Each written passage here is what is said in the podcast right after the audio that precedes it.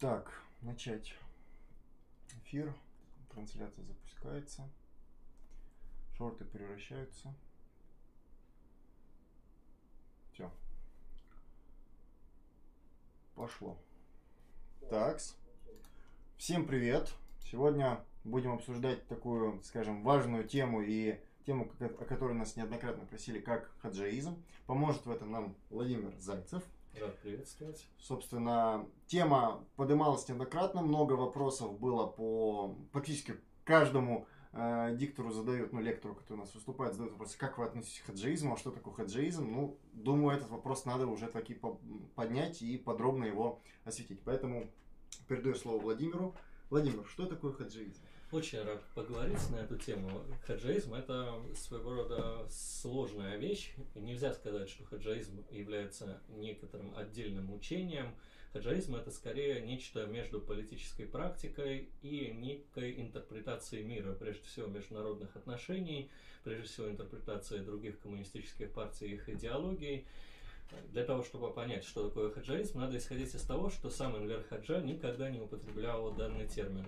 Сам Энвер Хаджа себя считал марксистом-ленинцем и считал свою партию марксистско-ленинской. Вся суть Энвера Хаджи заключается в том, что он поставил перед собой сложную философскую, сложную политическую задачу каким-то образом схватить идеологию советского государства образца Сталина, то есть до начала того периода, который он называет хрущевским ревизионизмом. Сама задача непростая, потому что мы должны восстановить практически, практически все состояние сталинской идеологической системы, воззрение Сталина на вопросы гносеологии марксизма, на вопросы антологии марксизма, на политические вопросы. Энвер Хаджа сделал это в своем определенном стиле.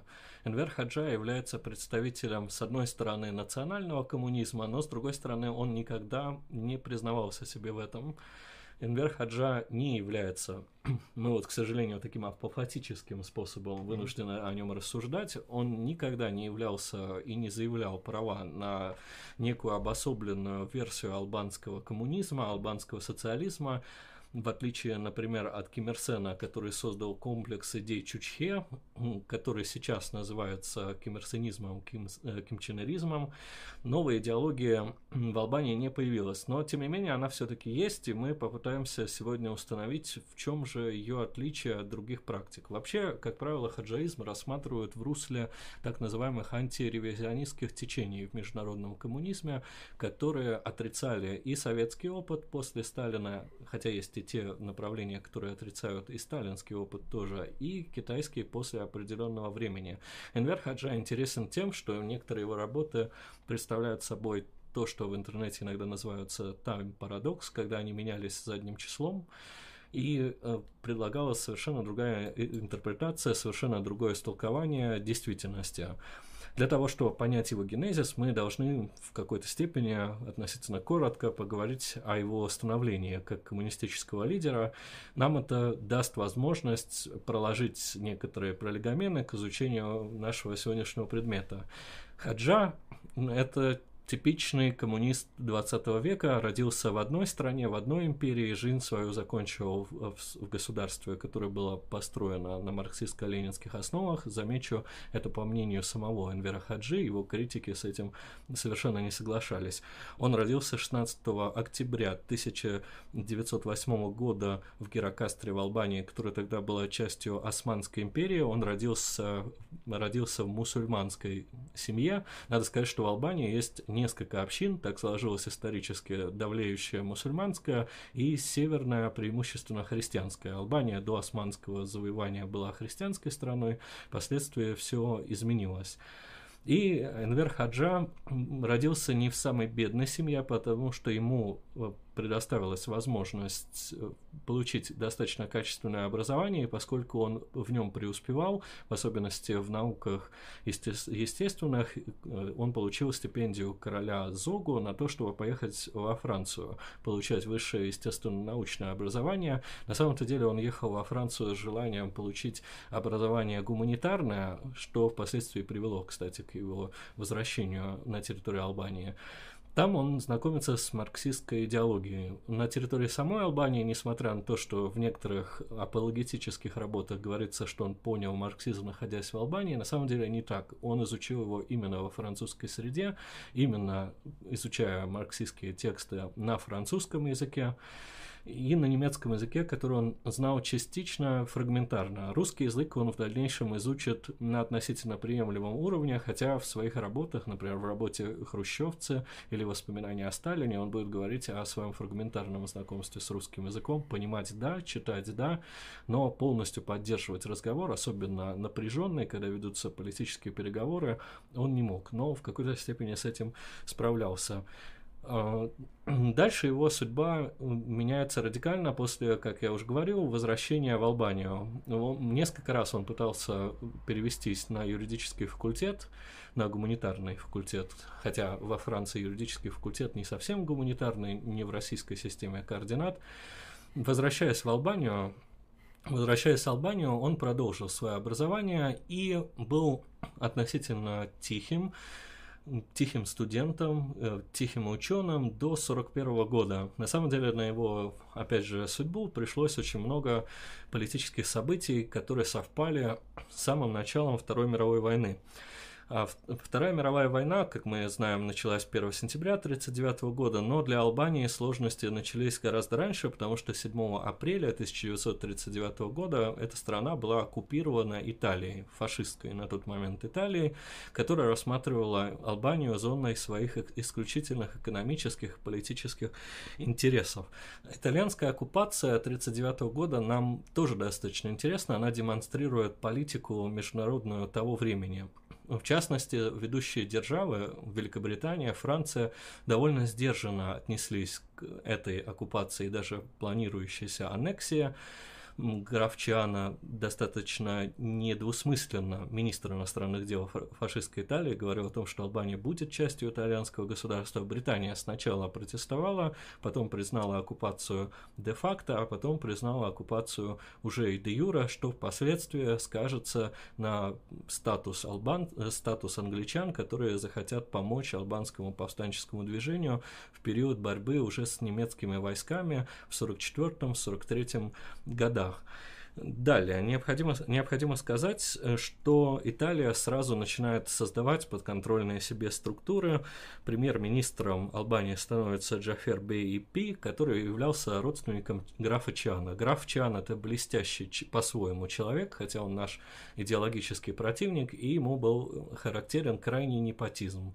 Он расставлял на ведущие позиции в зависимых территориях исключительно своих родственников, своих деловых партнеров. Он был чудовищно богат, несравненно богат и старался это приумножить. Но э, он пытался быть довольно-таки тонким. Фашистский режим э, в Италии на тот момент уже процветал, а в Албанию его прав, прямо экспортировать было невозможно, потому что Италия была, э, была к этому хоть частично готова в плане промышленного развития, в плане политического развития.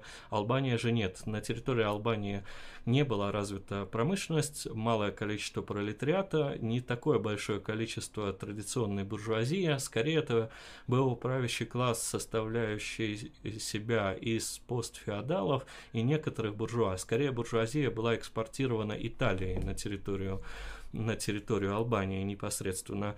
По поручению Чана создается учредительное собрание, которое провозглашает э, нерушимый союз Албании и Италии. Король Зогу, который подписывал в 1912 году документ о независимости Албании от, соответственно, Османской империи, был вынужден бежать. Э, впоследствии появится такое движение, которое называется легалитата, то есть монархическое движение, у которого будут свои собственные интересы, но это уже потом. В 1939 году сразу же итальянцы подарили Албании, в кавычках подарили конституцию, которая фиксировала колониальную, по сути, зависимость от Италии.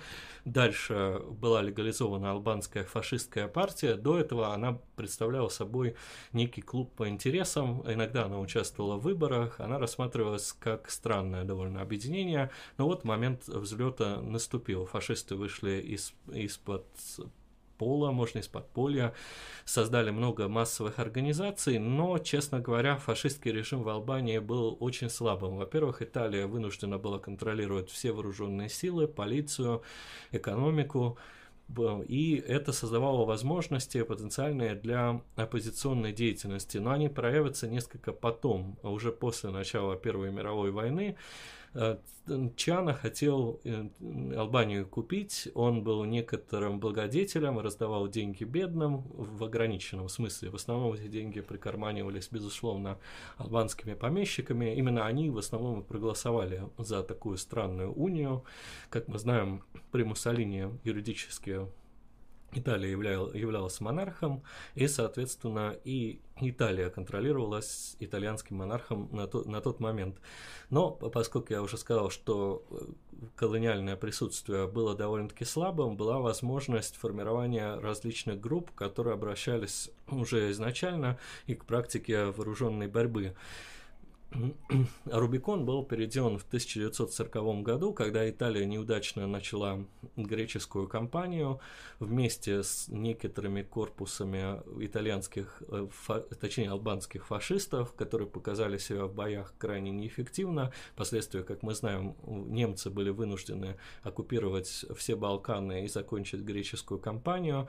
Италия в глазах албанцев потеряла свой товарный вид в значительной степени.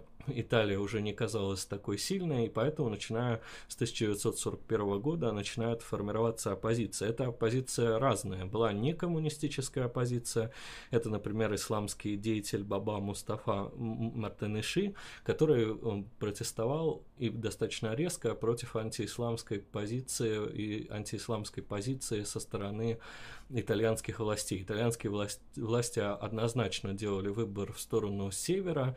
Здесь был резон, потому что север Албании всегда был мятежным, всегда с ним были проблемы, как у Османской империи, так в дальнейшем и у независимой Албании, даже у Хаджи в дальнейшем какое-то количество времени эти проблемы были. И э, итальянцы здесь промахнулись. Хаджажа в дальнейшем действовал несколько поумнее. Что касается коммунистов, то на 41 год и на 40 год тем более это были разрозненные группировки, их было как минимум 8, из которых две были антисталинистские, мы сейчас могли бы их назвать троцкистскими, но сам Троцкий не признавал их в качестве части будущего четвертого интернационала, скорее их так выделяют на основании их антисталинизма. Но были и сталинистские, были и экстравагантные коммунисты, которые пытались имплантировать свою идеологическую оболочку идеи национального коммунизма Амир Саид Султан Галиева, что было осуждено в 20-е годы в Советском Союзе, в том числе лично Сталином, потому что это, безусловно, ревизия марксизма, поскольку допускалось отклонение от классовой борьбы, отклонение от политэкономического стандартного анализа со, со стороны марксизма. В общем, мы видим коммунистов примерно в таком же виде, как и, как и сейчас, например, во многих странах. Малочисленные, малоорганизованные. Коммунистической партии единой на тот момент не существовало, и вот как раз здесь Энвер Хаджа себя показывает отлично, потому что с 8 ноября по 14 ноября 1941 года в Тиране, вот это, кстати, тоже маркер слабости фашистского режима. На тот момент проходит нелегальный съезд э, по организации коммунистической партии, съезд, на котором высказывались довольно радикальные идеи, в том числе о начале партизанской борьбы. Все это проходило под полным попустительством э, самой албанской полиции, итальянской тоже. В результате партия была сформирована. Э, конечно же, это был не тот героический съезд, о котором принято было во времена Хаджи писать. Всего лишь 13 человек, из которых многие в дальнейшем станут врагами. Например, сам Энвер Хаджа и его будущий враг, делающий ставку на Югославию, Кочи Дзодзе, которого рассматривали в качестве в дальнейшем фигуры совершенно изначально изменнической. Но Хаджа изначально был заместителем Кочи Дзодзе. Первым председателем Коммунистической партии Албании стал он, но Хаджа достаточно быстро выдвинулся и уже до конца 1941 года Кочи Дзодзе сменил. На Хаджу делали ставки, ставку в том числе в плане партизанской борьбы. И что удивительно для меня лично, потому что у Хаджи не было никакого боевого опыта, но он скорее подходил для этой цели своей коммуникативной стороной, потому что он готов был разговаривать с некоммунистами и имел определенные представление о военном искусстве. Найти такого человека было непросто, плюс Хаджа был инициативен, он согласился на такую судьбу, согласился возглавить боевую организацию, которая на тот момент в принципе еще не существовала, только, только оформлялась. Реальная боевая, действ... Э, боевая деятельность коммунистов началась только в мае 1942 года, когда начались нападения на объекты экономической инфраструктуры. Если другие, например, э, племенные оппозиционеры или исламского толка оппозиционеры в основном придерживались тактики индивидуального террора, направляя свое оружие против итальянских и албанских чиновников, то хаджаисты, хотя их еще тогда нельзя так было назвать, все-таки атаковали экономику итальянскую. Я не могу сказать, что они действовали успешно, потому что нефтяным месторождением, нефтеперерабатывающим заводам, рудникам не был нанесен существенный ущерб. Но, однако, коммунисты обратили на себя внимание со стороны итальянских сил безопасности, обратили внимание на себя итальянской армии, но итальянская армия не стала действовать в отношении них особенно активно. В дальнейшем коммунистическое движение только разрасталось. Коммунистическое движение на тот момент заняло позицию очень аккуратную с точки зрения идеологической. В основном коммунисты делали акцент на национальное освобождение и на прекращение экономики, которая страну разоряла, на земельную реформу. Земельный вопрос для преимущественно аграрной Албании был крайне актуален. Но о социалистических преобразованиях говорилось достаточно мало. Эта часть программы обсуждалась в основном в активистской части. Это дало возможность как раз унии с другими оппозиционерами и формирование народных фронтов, фронтов, которые в дальнейшем участвовали в сражениях с итальянцами и с немцами. Как мы знаем, в 1943 году Италия капитулирует после высадки союзников в Италии, их побед, и итальянцы уходят с территории Албании непосредственно, но именно в конце 43 года там уже начинают действовать немецкие войска, немецкие войска, которые были распылены между Югославией, где они действовали против Тито, и против албанских повстанцев тоже. Коммунисты действовали весьма успешно против немцев э, в том масштабе, в котором это возможно. Отчасти это обуславливалось слабостью немецких войск, но и совершенствованием боевого опыта. Во-первых, Тито снабжал албанских коммунистов вооружением, логистическими возможностями, возможностями перехода на территорию югославских партизан и получения там некоторого временного убежища. Это крайне важно было на тот момент. И где-то к 1944 году начала складываться для коммунистов Албании весьма благоприятная обстановка, как и для других повстанческих движений и партизанских на территории Балкан. В 1944 году состоялось освобождение Албании, которое, э, как ни странно, не было связано каким-то образом с вступлением на ее территорию советских войск, в отличие от Югославии. И это заранее в Энвера Хаджу заложило некую веру в его исключительность. Он считал себя недостаточно обязанным Тито, он не считал себя никак обязанным англичанам. Англичане высаживались на территории Албании, но там не закрепились, в том числе по тем причинам, о которых я говорил, и по идеологическим причинам, потому что англичан не хотели рассматривать в качестве тех, кто в дальнейшем возьмет на себя протекторат над этой страной. Тогда надо было совершить очень эксклюзивную операцию, пройти между Тито, между Англией, между греческими партизанами, между Советским Союзом и каким-то образом остаться у власти.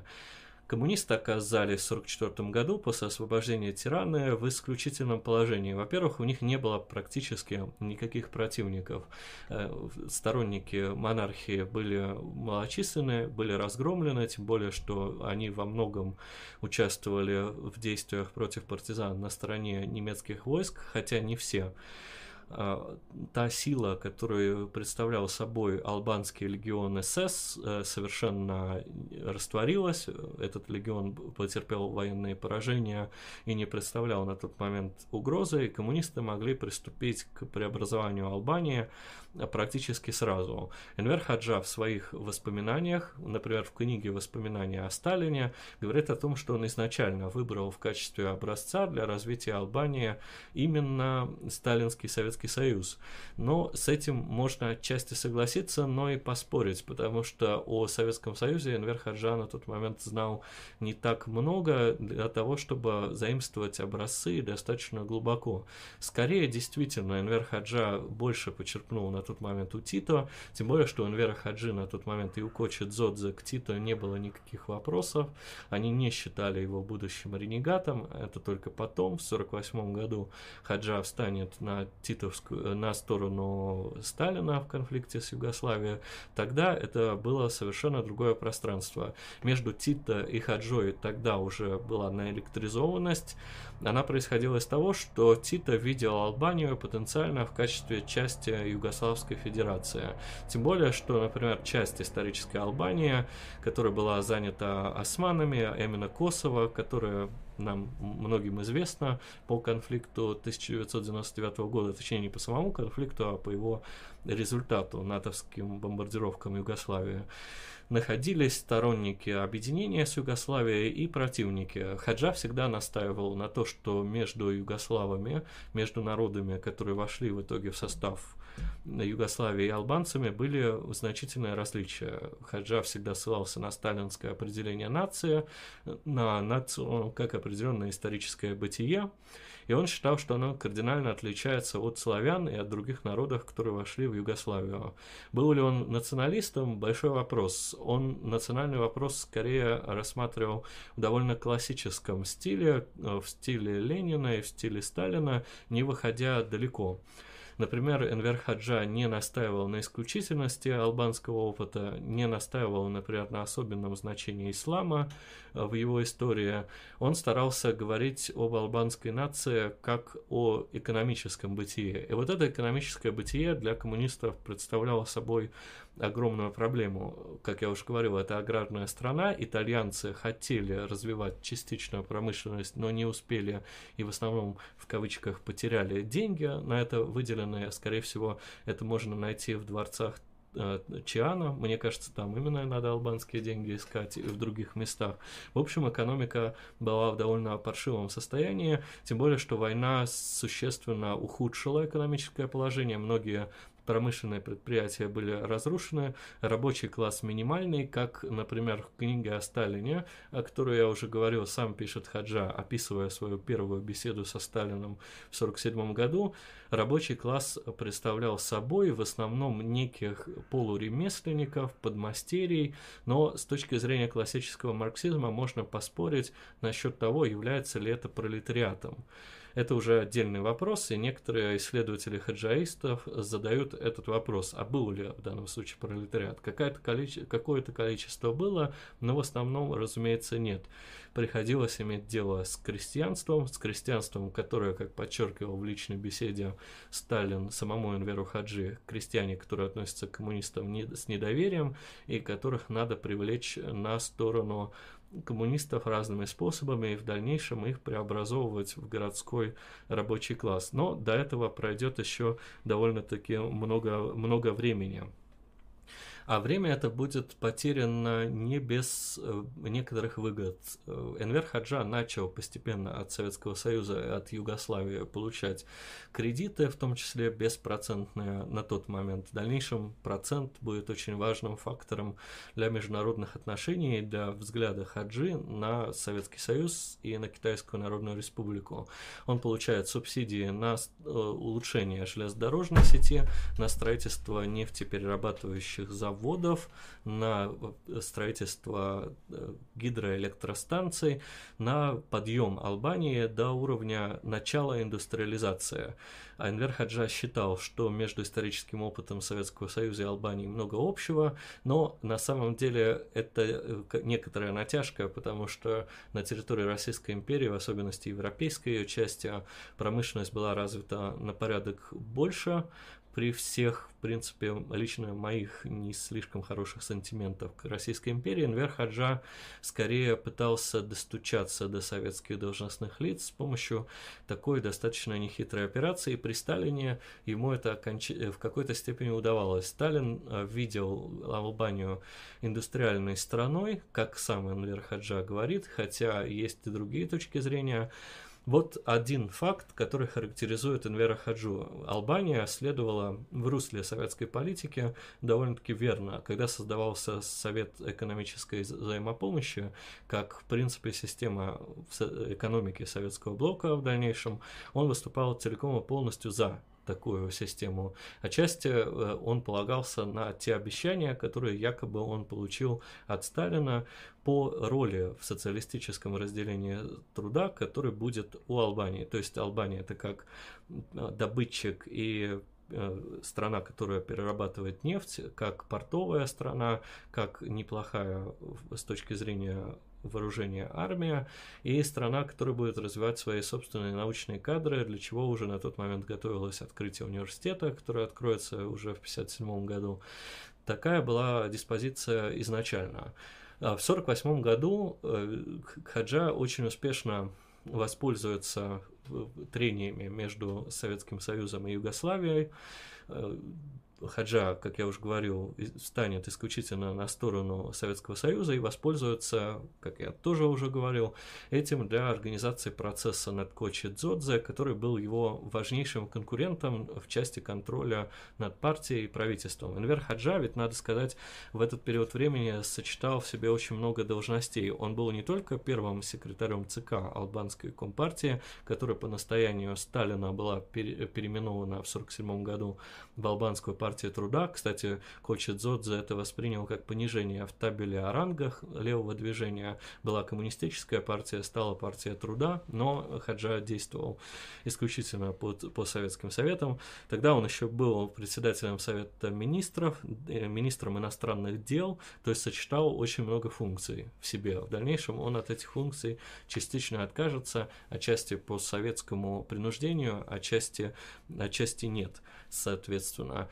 Таким образом, Кочи Дзодзе полностью устранен как политический фактор, проведены репрессии в отношении непокорных лидеров общин севера Албании, и коммунисты, уже вошедшие в албанскую партию труда, получают полный карт-бланш. И до какого-то момента все идет неплохо, но в дальнейшем отношения с Советским Союзом, как крупнейшим экономическим донором, начинают портиться, и вот в этот момент хаджаизм и начинается.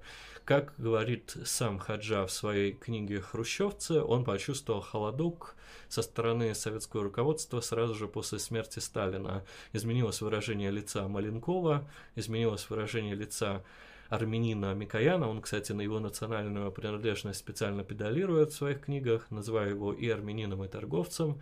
Одновременно для Хаджи э, Микоян это один из самых плохих персонажей советской истории.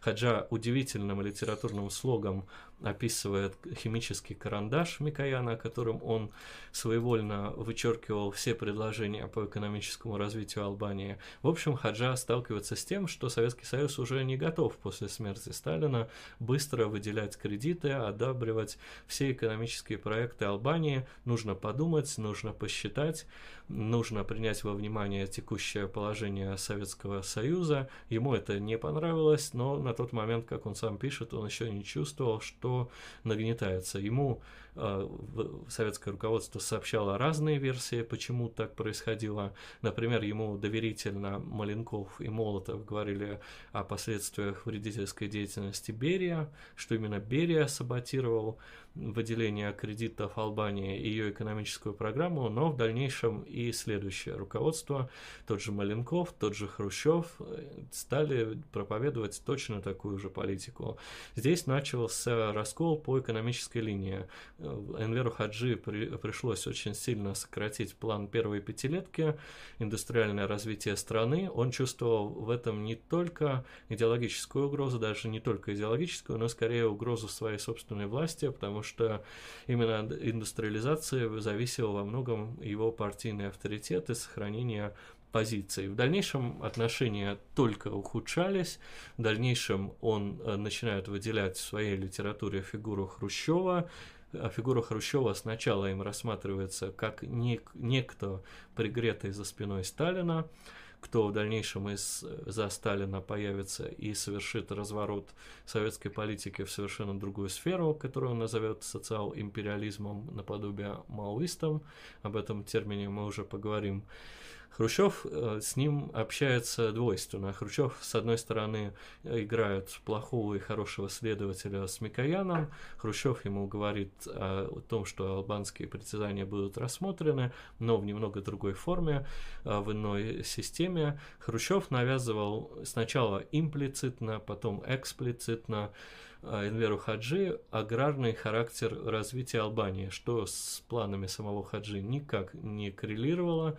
С точки зрения Хрущева в Совете по экономической взаимопомощи должна была, была определиться вот такая неказистая хозяйственная роль Албании. На самом деле тут вопрос очень э, глубокий, с моей точки зрения, о так называемом социалистическом разделении труда, о том, э, возможно ли оно, насколько оно идеологически верно. Мы видели и удачные примеры такой кооперации, а так и неудачные. Например, если мы вспомним из технологии, например, один факт, э, в Советском Союзе разработан был вертолет Ми-2, производился в Польше, в принципе, хорошо. В других областях так не было. Польша в данном случае была и выгода приобретателям, но кое-что она и теряла, а в случае с Албанией скорее потери были достаточно серьезными. И это, опять же, Хаджа видел в негативном свете в части роста пролетариата, на которую он хотел опираться в своей внутренней политике, потому что опираться на, христиан, на крестьянство было все сложнее и сложнее.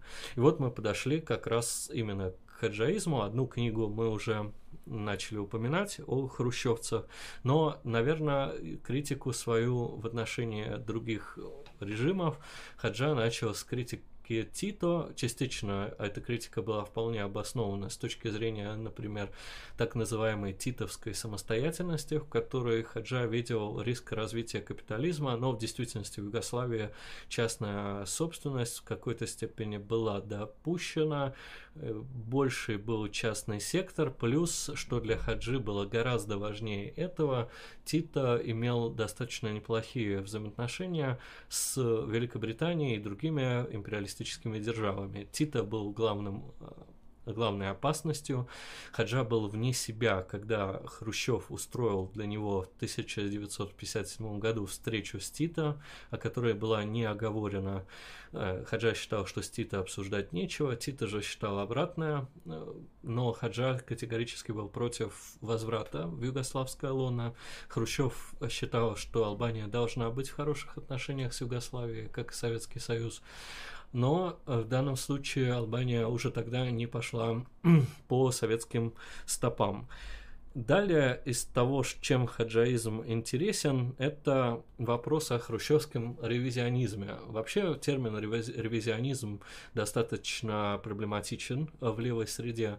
В частности, вот на канале Вектора есть, на мой взгляд, неплохой ролик, который посвящен был этому вопросу, и оппортунизму, и ревизионизму. Там достаточно неплохо это раскрыто. И если мы будем, например, читать э, такую работу Энвера Хаджи «Албанская партия партия труда против хрущевского ревизионизма, то мы можем увидеть, что он, например, термин ревизионизм использует в целом правильно э, в части, э, в части как раз колебаний основных моментов марксизма, Хаджа критиковал достаточно радикально Хрущеву за общенародное государство и отказ от классовой борьбы.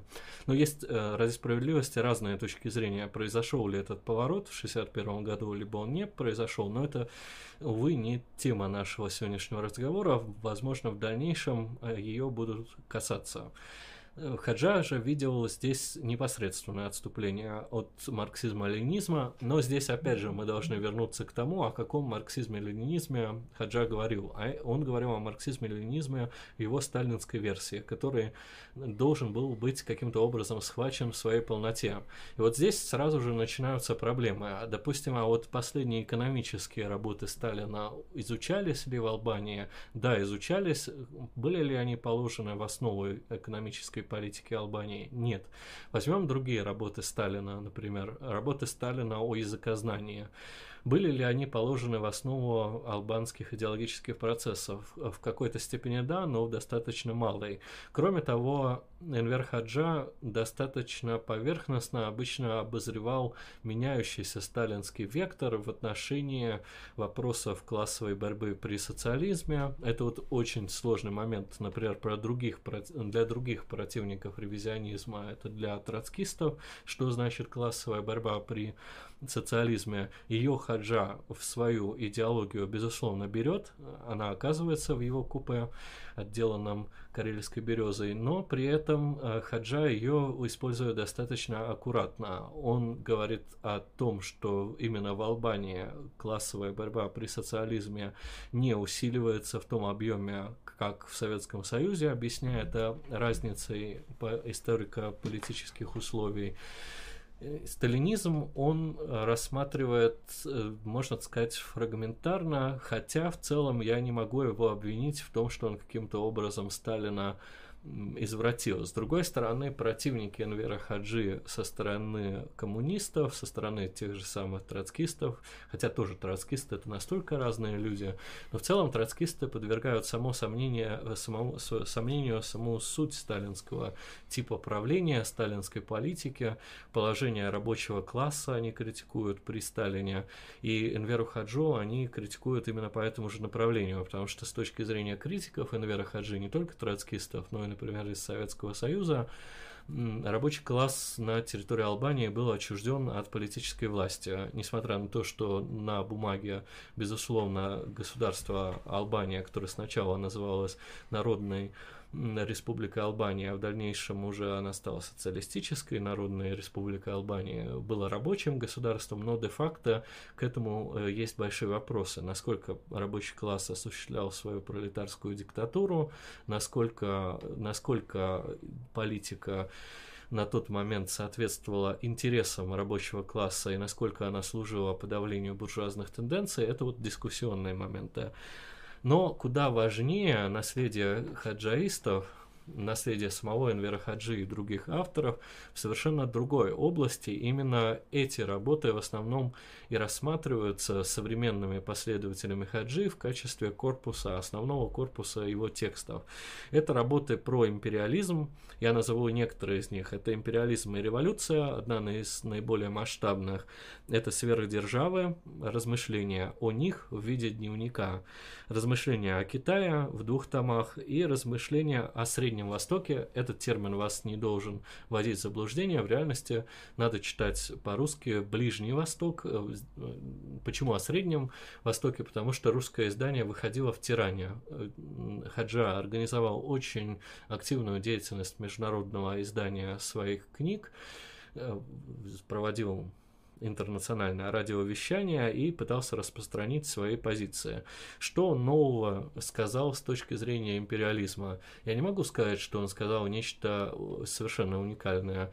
Он говорит о том, что империализм после Второй мировой войны характеризуется системой двух сверхдержав. Он говорит о том, что Соединенные Штаты вышли из Второй мировой войны экономическим победителем и военным, и поэтому они заместили старые империалистические державы, такие как Франция и Англия. С этим вряд ли можно поспорить, но дальнейшее развитие его теории проблематично, поскольку он вслед за маоистами, вслед за теоретиками КПК, то есть китайской коммунистической партии, начинает говорить о социальном империализме со стороны Советского Союза.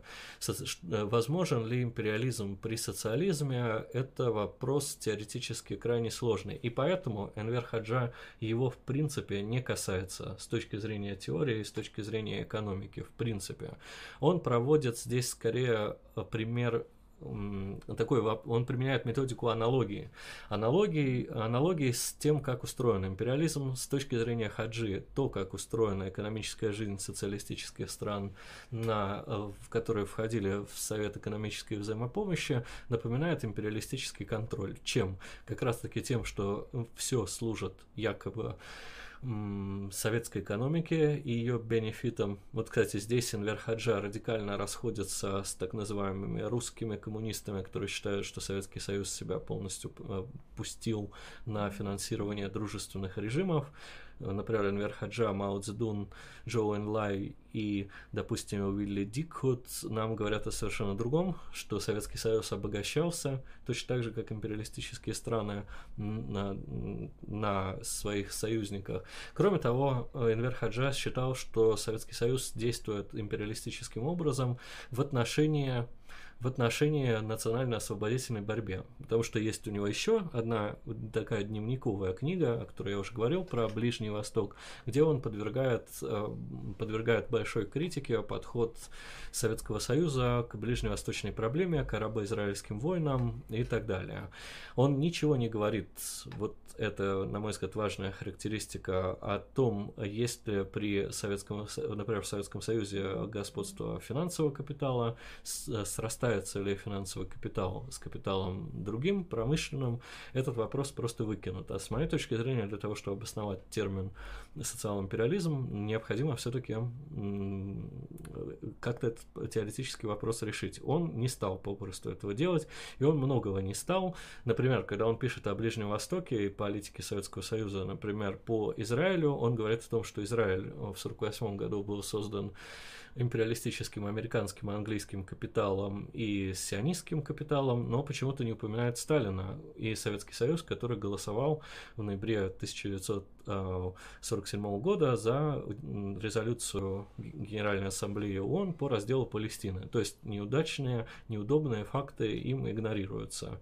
Но, с одной стороны, в политическом плане, может быть, это было и верно для обеспечения единства партийной литературы в Албании, но мы уже как наблюдатели за остановившимся временем Энвера Хаджи можем а, обнаруживать вот такие сложности. Э, что э, интересно, Энвер Хаджа не считает, что он заимствовал этот термин у Китая. Китая, Китая его отношение было двояким. Например, в размышлении о Китае это некий дневник. Дневник, который Энвер Хаджа вел якобы с 1957 года, а то и раньше. Но, что интересно, вышел он в, в начале 80-х годов в двухтомнике на албанском, на русском языке и на других языках. Но после падения режима в Албании в 1991 году не найдено до сих пор рукописи. И неудивительно, потому что многие мнения, которые он приводит о Китайской Народной Республике, о культурной революции, совершенно не совпадают с тем, как он высказывался в то время. Культурную революцию, например, он э, в межгосударственном общении и через Хюсни Капа, это премьер-министр, важнейший сподвижник Энвера Хаджи, он ее приветствовал, хотя и побаивался экспорта культурной революции на территорию Албании, потому что он считал, что партию нельзя атаковать. Но в действительности он культурную революцию в своих дневниках посвященных Китаю, начинают рассматривать как ошибочную с самого начала, но при этом он же ее и приветствовал. И при том э, достаточно интересный факт, что он ее методы использовал именно в 1967 году для того, чтобы организовать молодежный поход против религии. И этот молодежный поход был довольно успешным, в результате чего на территории Албании практически не осталось религиозных организаций, соборов, религиозного имущества, и Албания в дальнейшем себя провозгласит Э, полностью атеистической, первой в этом качестве ну, страной. Вот э, так он высказывался по поводу империализма. Со словом империализм он играл достаточно странные вещи. Но при том его топика, можно так сказать, его концепция, то есть отрицание как советского опыта, так и китайского опыта. Советский Союз перешел в стадию социал-империализма, Китай начал после Мао Цзэдуна переходить в эту же стадию. Он оказался неким политическим силам, другим коммунистическим партиям достаточно, э, достаточно близким, потому что они тоже были разочарованы как в Китае, так и в Советском Союзе, и сама, сам мир сам мир изолированности, сам мир независимости от этих полюсов в коммунистическом движении был привлекательный, о чем мы тоже поговорим. Соответственно, его идеологические сподвижники, такие как Мехмед Шиху, говорил э, примерно в этом же ключе. В частности, например, в работе оппозиции Народной Республики Албании по Варшавскому договору, он от, отмечает те же самые проблемы Варшавского договора.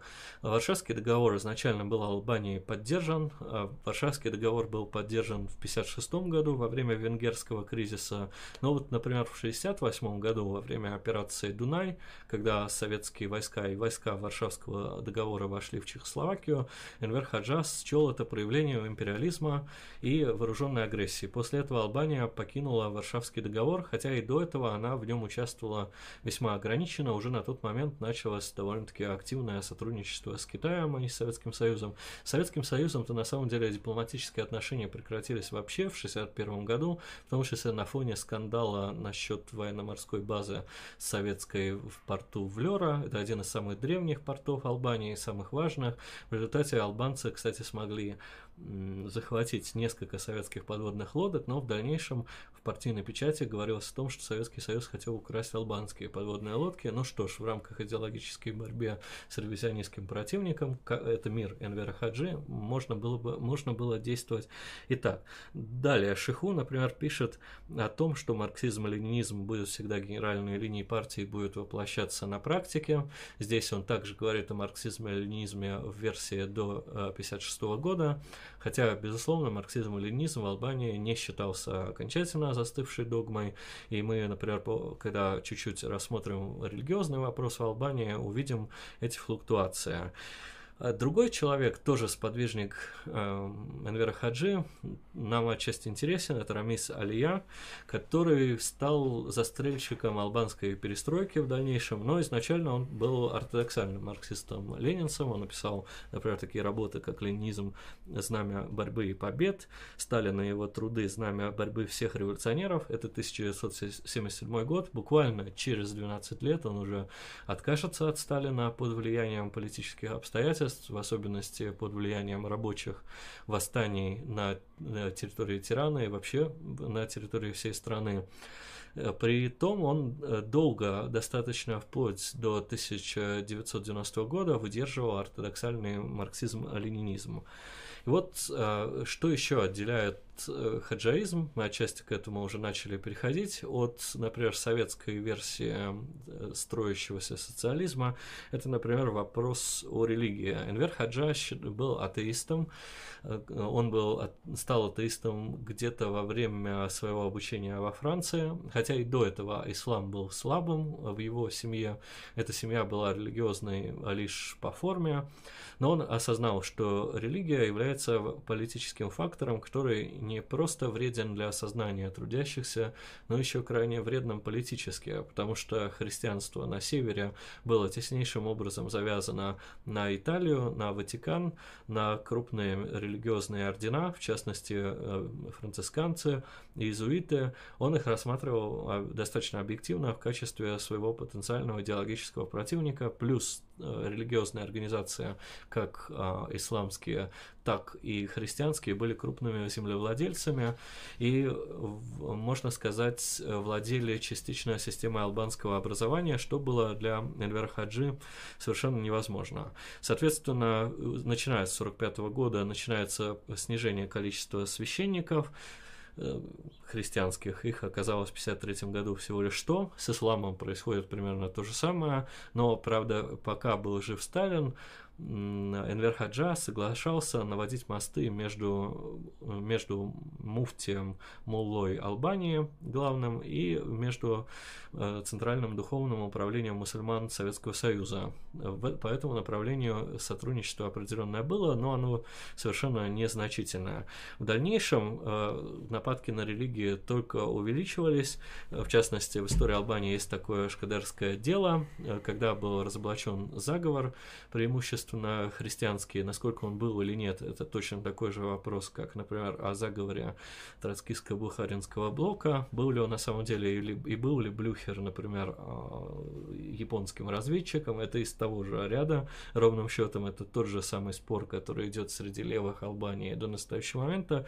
Условно говоря, результатом, результатом стало разгром религиозной жизни. Например, в 1949 году появляется закон о религиозных общинах, которые полностью их лишают собственности, заставляет регистрироваться в органах государственной власти, разводит религию и образование целиком и полностью, вводит очень много дополнительных обязанностей. И э, в дальнейшем, уже в 1967 году, это я уже отчасти упоминал, сам Энвер Хаджа, выступая на пятом съезде Албанской партии труда 6 февраля 1967 года, призывал призывает молодежь покончить с религиозным засилием. В данном случае видны некоторые параллели с культурной революцией. Самое главное, что Демократический фронт и Союз молодежи восприняли это всерьез и направились в города и веси, в деревни и провели похожие немножко на культурную революцию мероприятия. Принуждали священников признавать свои ошибки, заниматься критикой и самокритикой. В основном они силой изымали религиозные сооружения, заменяя их светскими сооружениями. Инвер Хаджа был очень довольным, а, потому что уже 14 сентября 1967 года Инвер Хаджа констатировал полный разгром религиозного мракобесия на территории Албании, и, соответственно, в Конституции 1976 года уже декларировалось атеистическое государство Албания, в котором доминирует исключительно исторический материализм в качестве э, типа сознания, в качестве... Диалектический. Диалектический. Диалектический материализм, да, а в качестве типа сознания. Естественно, в школах э, преподавание основывалось на диалектическом материализме, религия была полностью удалена из сферы. Происходило также значительная кампания по переустройству городских и сельских сред. Изменялись названия улицы, сносились памятники или маскировались, или перемещались в музеи. И иногда даже реконструировались даже кладбища для того, чтобы уничтожить религиозную символическую структуру и освободить албанское население, прежде всего албанский рабочий класс, от связи с э, отжившими свое типами сознания, в данном случае именно с премодернистским религиозным взглядом на мир. А, в этом э, определенный смысл был. В частности, например, Хадже удалось подавить обычаи кровной мести, причем они существовали не только у мусульман на территории Албании, но и среди христиан. Они восстановились несколько позже, где-то в середине 90-х годов, когда социализма, даже строящегося на территории Албании, уже не наблюдалось. Старые вещи, старые религиозные представления, типа традиционного поведения, были на какое-то время подавлены, но в дальнейшем, после поражения левых сил и коммунистических, они вновь появились в достаточно уродливом виде. Более того, кстати, многие э, цепочки кровной мести были начаты с того момента, где они прервались, некоторые с 20-х годов, некоторые с 45-го года, и для современной Албании это является проблемой. Полиция, особенно региональная, работает плохо, мало этому противодействует, хотя страна член НАТО и готовится стать членом ЕС, и это один из камней преткновений. На самом деле, с точки зрения отношения к религиозному мировоззрению, хаджаизм по-настоящему радикален, более радикален, чем советский тип развитого социализма. Советские конституции, советская практика всегда допускала некую свободу совести, хотя и редуцированную, но Албания же нет. Она пошла гораздо дальше и успешнее многих, многих других. Не каждый из э, политических режимов, не каждая из коммунистических партий была готова на такой довольно-таки радикальный эксперимент. И вот э, как раз такой видимый радикализм привлек э, к хаджаизму э, некоторые коммунистические партии. Я сразу должен оговориться, что в их названии зачастую содержится словосочетания марксистско-ленинский. Как правило, когда мы слышим название партии марксистско-ленинский, это, скорее всего, партия маоистская, но некоторые из них являются хаджаистскими, они сами себя не называли хаджаистскими, это скорее а, эпитет со стороны противников. Некоторые исторические примеры, это, например, коммунистическая партия марксистско-ленинская Аргентины, марксистско-ленинская коммунистическая партия Боливии, Бразилии, Чили, Эквадора, Уругвая. Вообще в Латинской Америке хаджаизм получил некоторое распространение в силу недовольства некоторых коммунистов разными версиями политической борьбы. Они не хотели идти в, куби, э, в, в кубинском стиле.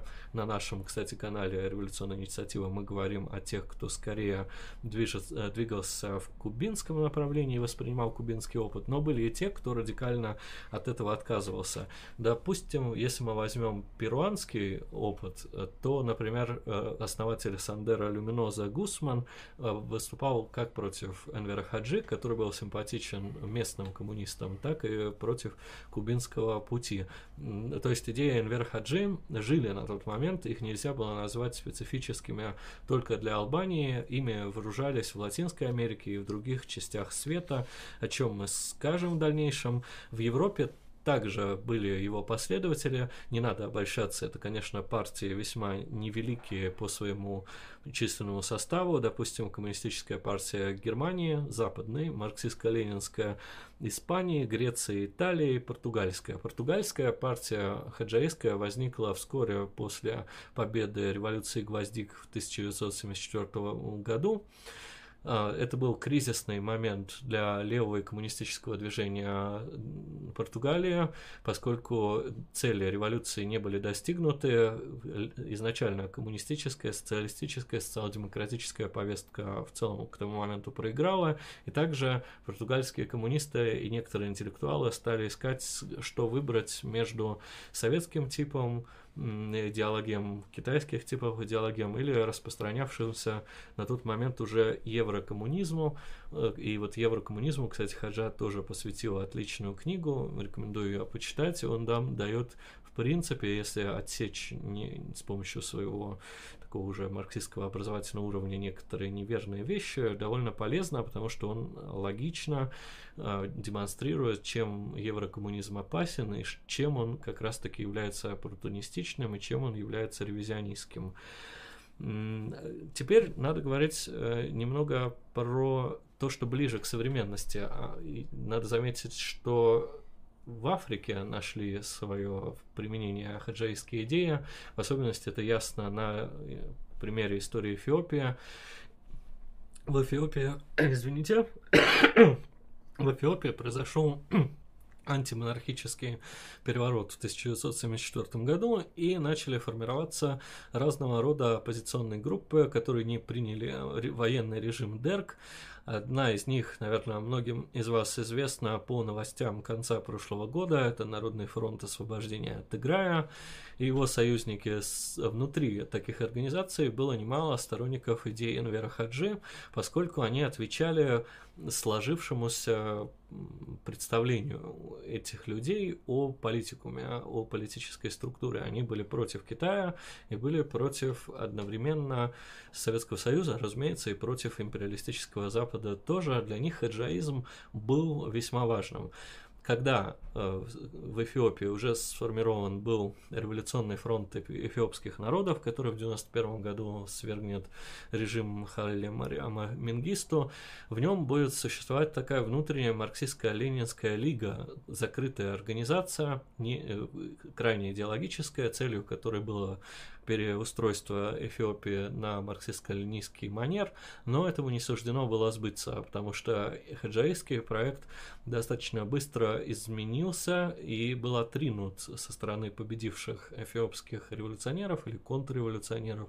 в зависимости от наших э, политических симпатий. На территории Эритреи были сторонники идеи Энвера Хаджи, но все они в дальнейшем распались. А вот, например, один из тех, Э, африканских деятелей, эфиопских, Мелис Зенави, который долгое время был премьер-министром Эфиопии, занимался ее трансформацией на неолиберальный лад, э, какое-то время тоже был сторонником э, идеи Энвера Хаджи, но достаточно быстро от них по ситуативным моментам отказалась, отказался. В современности есть международная конференция марксистско-ленинских партий и организаций, где также есть партии, члены и организации по большей части не большие. Сама коммунистическая партия Албании – это коммунистическая партия Албании, которая отрицала изменения политики в 1991 году и в которую вступали родственники Энвера Хаджи. Который сейчас не имеет, увы, никакого политического представительства в избираемых органах Албании. Другие партии, такие, э, такие как, например, Боливийская партия, Датская рабочая коммунистическая партия и многие другие, все они продолжают отрицать советский опыт построения социализма, китайский метод э, построения социализма и настаивают на некой фиксации марксизма-ленинизма. Далеко не всех можно назвать хаджаистами, поскольку учения Энвера Хаджи для них являются по преимуществу факультативным. Скорее, Энвер Хаджа для них является образцом в том плане, что надо отбрасывать политически, что необходимо сохранять. С другой стороны, внутри этих партий есть очень большие трения по поводу фигуры Сталина. Вот, допустим, если мы возьмем одну из иранских иммигрантских партий, это партия Туфан, не стоит, э, переводится как трудовая партия, не стоит путать с партией Туде, более известной в иранской истории. Эта партия, например, к Сталину плохо относится по вопросу, например, его авантюры в Иране в 1946 году, когда была вероятность отторжения от Ирана иранского Азербайджана, но при этом основные постулаты в принципе соблюдаются. Таким образом, если мы попробуем резюмировать хаджаизм, то хаджаизм это прежде всего э, система взглядов и политическая практика, которая отрицает советский путь политический, идеологический после Сталина и отрицает китайский путь после, соответственно, 1976 года. Кроме того, например, что касается маоизма, с которым многие видят в хаджаизме близкие стороны, в маоизме хаджаисты отрицают такие например, теоретические важные постулаты, как теорию трех миров. А, естественно, в хаджаизме нет никакого третьего мира. А, хаджаизм в этом плане более похож на классический а, марксизм-ленинизм. Этого не, этого не занимать у этой теории.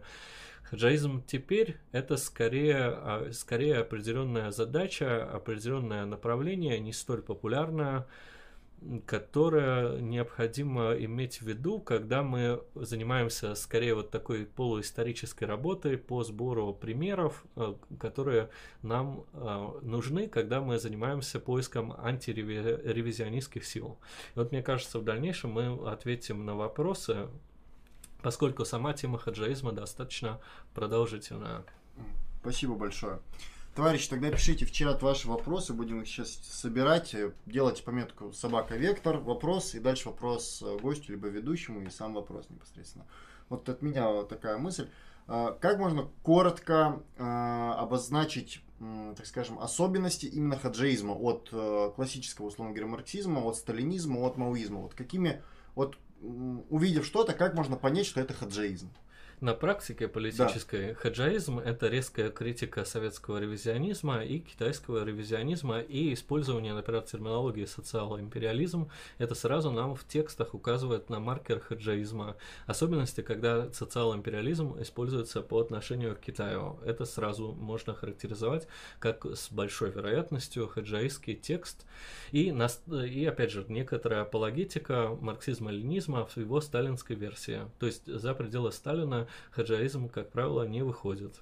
И некоторое внимание, зачастую факультативное, к албанскому политическому опыту. Мне кажется, что эти критерии нам помогут эти тексты выделять. Благодарю. А, вот здесь еще во время самострима поступал вопрос о том, почему вся Албания была застроена бункерами ожидаемый вопрос. В 60-х годах Энвер Хаджа принял военную доктрину, которая предполагала возможность обороны страны от вторжений нескольких сил сразу. Югославия, о которой мы говорили, титаистов, и со стороны блока НАТО и Советского Союза. Для того, чтобы это стало хоть теоретически возможным, было принято решение строить много бункеров, которые должны были составить некоторую структуру обороны на территории этой страны. Э, к, туда же должна была быть привлечена сама армия Албании, народная армия, армия Албании и вооруженное население, которое должно было знать, как э, обороняться на этих рубежах, каким образом сдерживать продвижение противника. Стратегия обороны албанцев на тот момент заключалась в том, военная доктрина, что они должны по максимуму задержать на побережье и в южной и центральной части страны наступающие силы. Э, сам Хаджак говорил о восьми воздушно-десантных дивизиях образца НАТО это его прямые слова в данном случае, и э, занять в дальнейшем оборону в горах и, и применять партизанские методы борьбы, такие же, как в период его революционной борьбы с 41 по 44 год. В Албании э, сама партизанская тактика была превознесена до небес, ее эффективность, то есть сам военный опыт Инвера Хаджи партизанский рассматривался как совершенно верный. Был также, как и в маоизме, концепт народной войны, но он отличался от маоизма, потому что в маоизме народная война это прежде всего, например, наступление деревни на город. В случае с э, хаджаизмом под ней поднимается скорее больше даже нечто похожее на тотальную войну участие всего населения вооруженного, участие вооруженных сил и создание максимальных препятствий для противника и нанесение ему больших потерь. Кроме того, надо сказать, что Хаджа изучал очень внимательно вьетнамский опыт э, вооруженной борьбы и Корейскую войну. Корейскую войну, в том числе, например, ее финальную стадию, допустим, битву 53 года за Железный треугольник, когда на практике было показано, что силы противника, в данном случае Южной Южной Кореи и Соединенных Штатов Америки, которые входили, собственно, в силы ООН, не смогли добиться существенных результатов при штурме высот, которые были испещрены укреплениями, а, преимущественно природными, но в данном случае природа Албании не всегда нам дает ее рельеф возможность делать именно такие укрепления, поэтому возводились бетонные бункеры, Энвер Хаджа считал также, что производство этих бункеров способствует э, развитию цементной промышленности, промышленности строительства материалов и, металл, металл, и производства металлоконструкций. Другие его критики считают, что наоборот, строительство бункеров обескровило страну. Есть две точки зрения.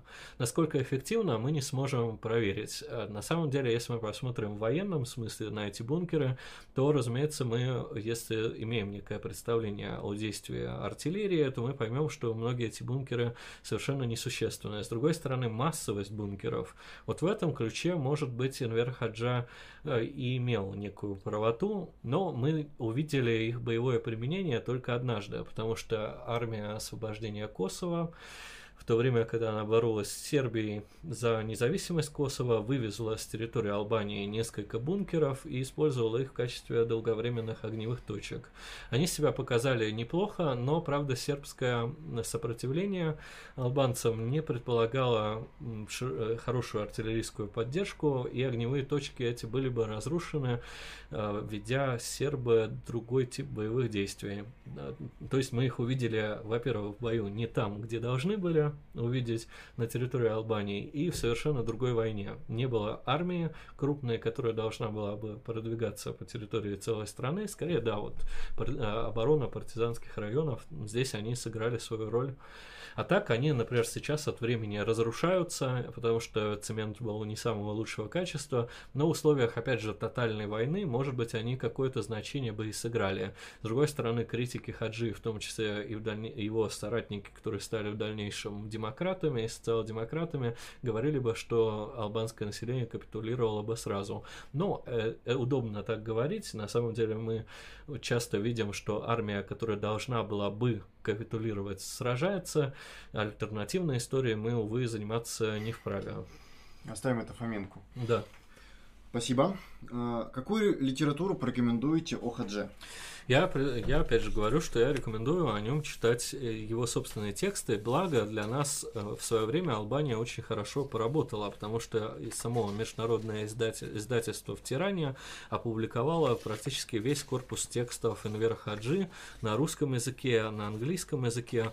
На албанском, конечно, мало кто может читать, но на русском и на, и на английском весьма можно. Я, я советую, наверное, начать читать хрущевцев, воспоминания, потому что здесь э, вся сконцентрирована критика со стороны Хаджи в отношении Советского Союза. Здесь же он впервые, точнее не впервые, но очень развернуто говорит о социальном империализме.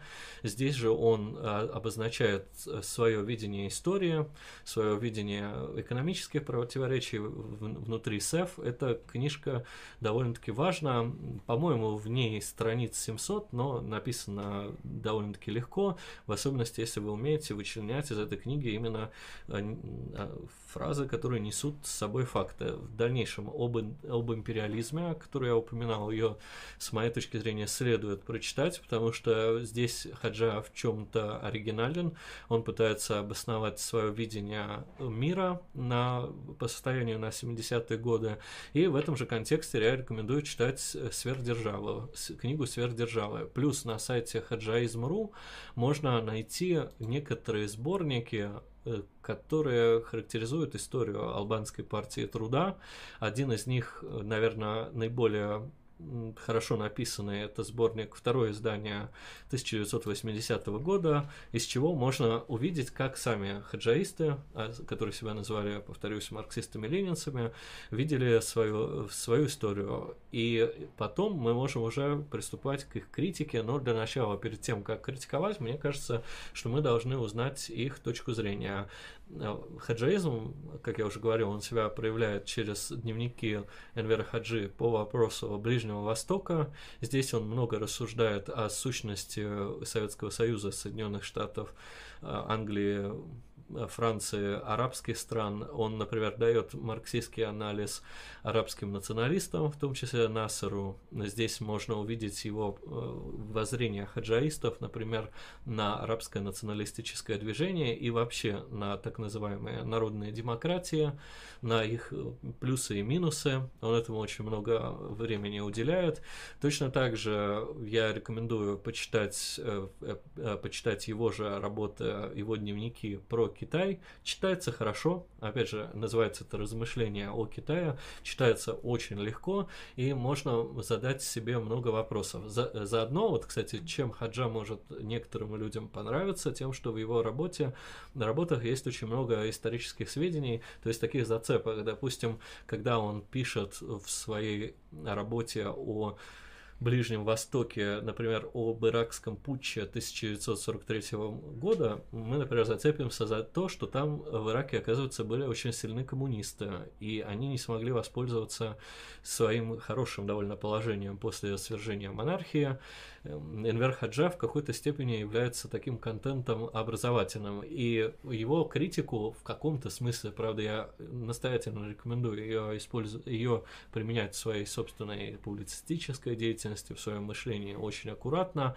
Можно из него выуживать некоторые доводы, цитаты, но перепроверять, вне всякого сомнения, потому что, как я уже говорил, например, дневники о Китае явно переписывались, и, например, албанская партия труда совершенно по-другому к Китаю Китаю относилась к маоистскому и издавала, например, малую красную книжицу. И более того, я даже могу сказать, в 1957 году представители Ал- албанской партии труда специально ездили э, в Китай и в 1967 году тоже ездили для того, чтобы у Мао Цзэдуна получить соответствующее разрешение. Что интересно, во время культурной революции Мао Цзэдун их принял, хотя, как мы знаем, он жил на тот момент не в Пекине, его точное местоположение было неизвестно. И вот из таких противоречий хаджаизм и соткан. В дальнейшем можно приступать к любой критике этого учения. Книг именно про хаджаизм не так много. Мне кажется, что желательно изначально начинать с первоисточников. Опять же, есть 70-томная огромное собрание сочинений Энвера Хаджи, все читать не надо, скорее лучше читать избранные произведения. О Сталине, может быть, кому-то понравится, если кто-то интересуется связью Сталина с другими представителями социалистического лагеря. С другой стороны, учтите, что это крайняя апологетика, и Энвер Хаджа далеко не всегда хорошо излагает скажем, теоретические воззрения Сталина, но если вы учитесь в кружках, то, скорее всего, уже обладаете инструментарием для того, чтобы каким-то образом редуцировать эту неточную информацию, поэтому вот такой минимальный стартер-пак для, для изучения хаджаизма. Спасибо. Как хаджаизм рассматривает теологию освобождения? К теологии освобождения хаджаизм относился отрицательно, поскольку с точки зрения Энвера Хаджи э, теология освобождения вводила рабочий класс Латинской Америки э, в заблуждение.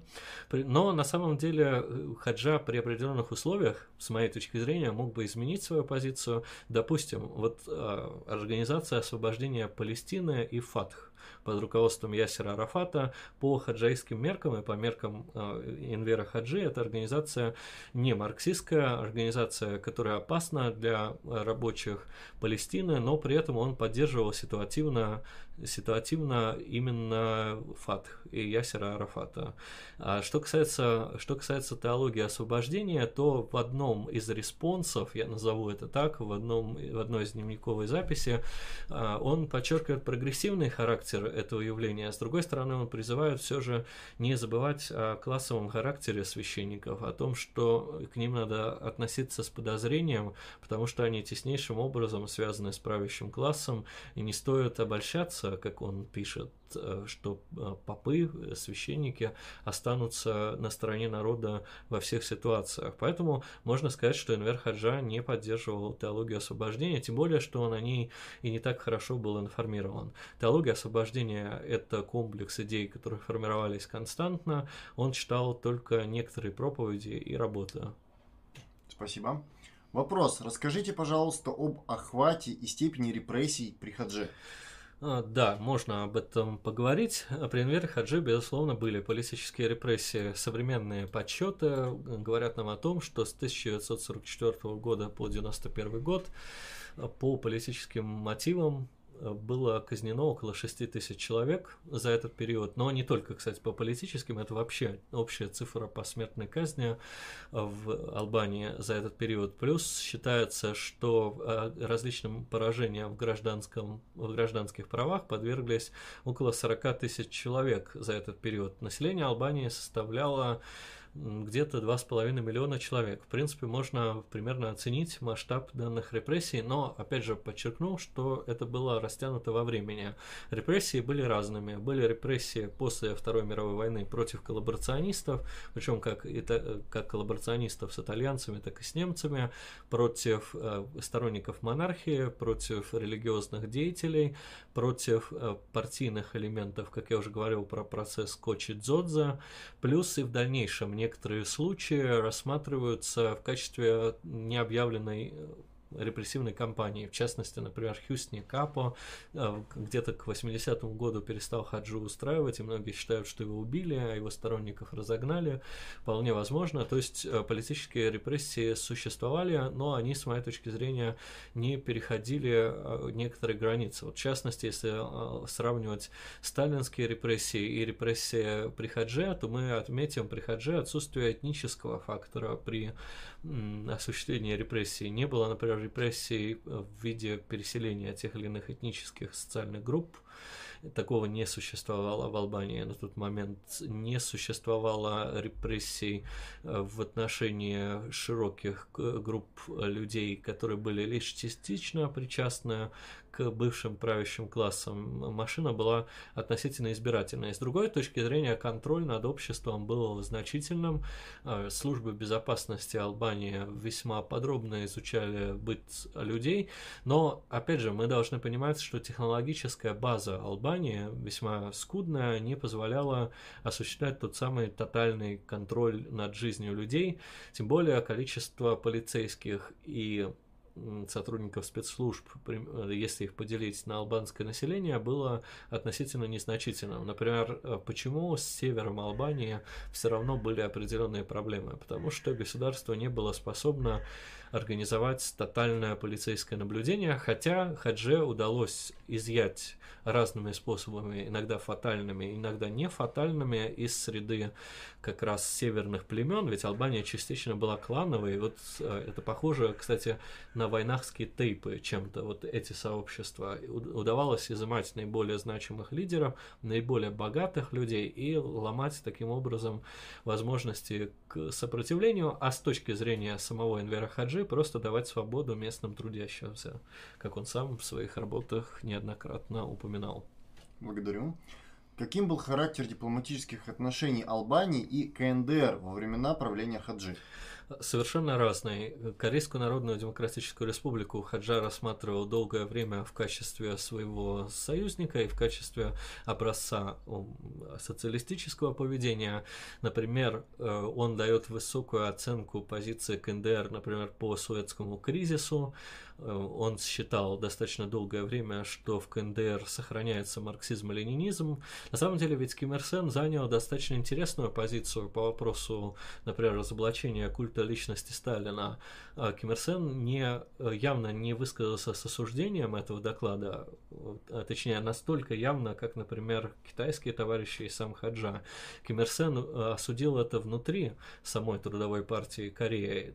Ким Ир Сен исповедовал политику политику баланса между Китаем и Советским Союзом, и в этом плане он был весьма мудрым политическим деятелем.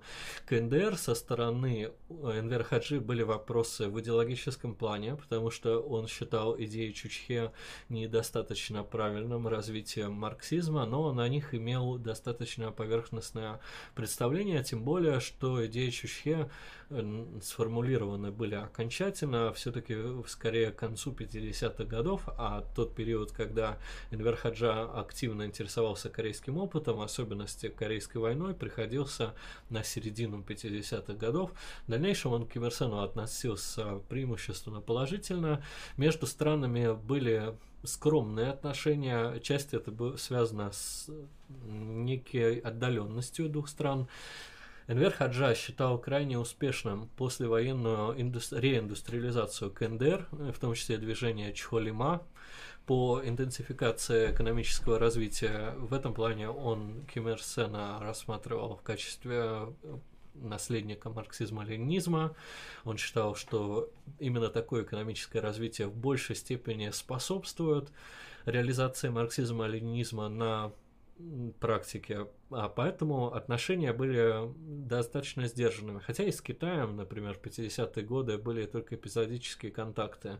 Иногда в, из КНДР приезжали делегация в Народную Республику Албанию, иногда наоборот КНДР производила в принципе на Энвер Хаджу э, достаточно хорошее впечатление, что не сказать, например, о современных хаджаистов. Они смотрят на КНДР без того пиетета. Отчасти критикуют критикую идеологическую систему КНДР, отчасти критикую ее экономическую политику, но есть и те, кто поддерживает КНДР в том плане, в котором Энвер Хаджа э, призывал поддерживать любую страну, которая борется против империализма, то есть оказывать ей критическую поддержку. Насколько мне известно из современных партий, которые находятся в хаджаистском тренде. Например, это Комитет за воссоздание коммунистической партии Греции, то есть той партии, которая существовала с 1918 года по 1955 год, там есть множество людей, которые крайне положительно относятся к Северной Корее и рассматривают кимирсонизм и кимченеризм, который является официальной идеологией страны, как, э, в принципе, разновидность марксизма-ленинизма. Эта дискуссия сложная, с моей точки зрения, и рано или поздно мы, наверное, тоже ей будем касаться, как и хаджаисты. Но для хаджаистов просто проблематика КНДР стоит, увы, не на первом первом месте. Например, мой товарищ Глеб Торгонский справедливо отмечает, что мы сейчас должны изучать э, КНДР и Кубу как некий опыт построения социализма. Мы на канале Революционная инициатива периодически пытаемся разными способами это делать. Мы считаем, что надо навести на резкость на КНДР и на кубинское государство, хаджаисты скорее заняты исследованием истории, исследованием причин поражения советского блока, они заняты анализом текущих международных дел.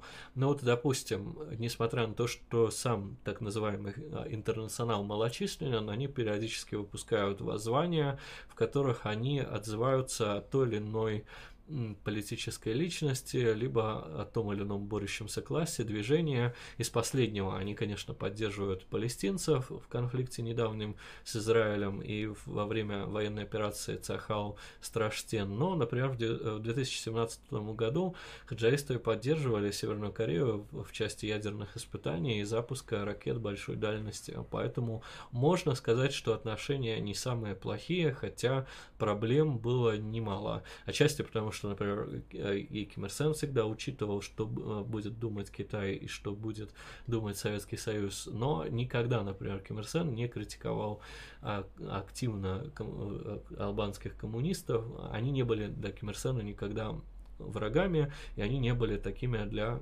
Энвера Хаджи. Я имею в виду корейская. Корейцы северные и Трудовая партия Кореи.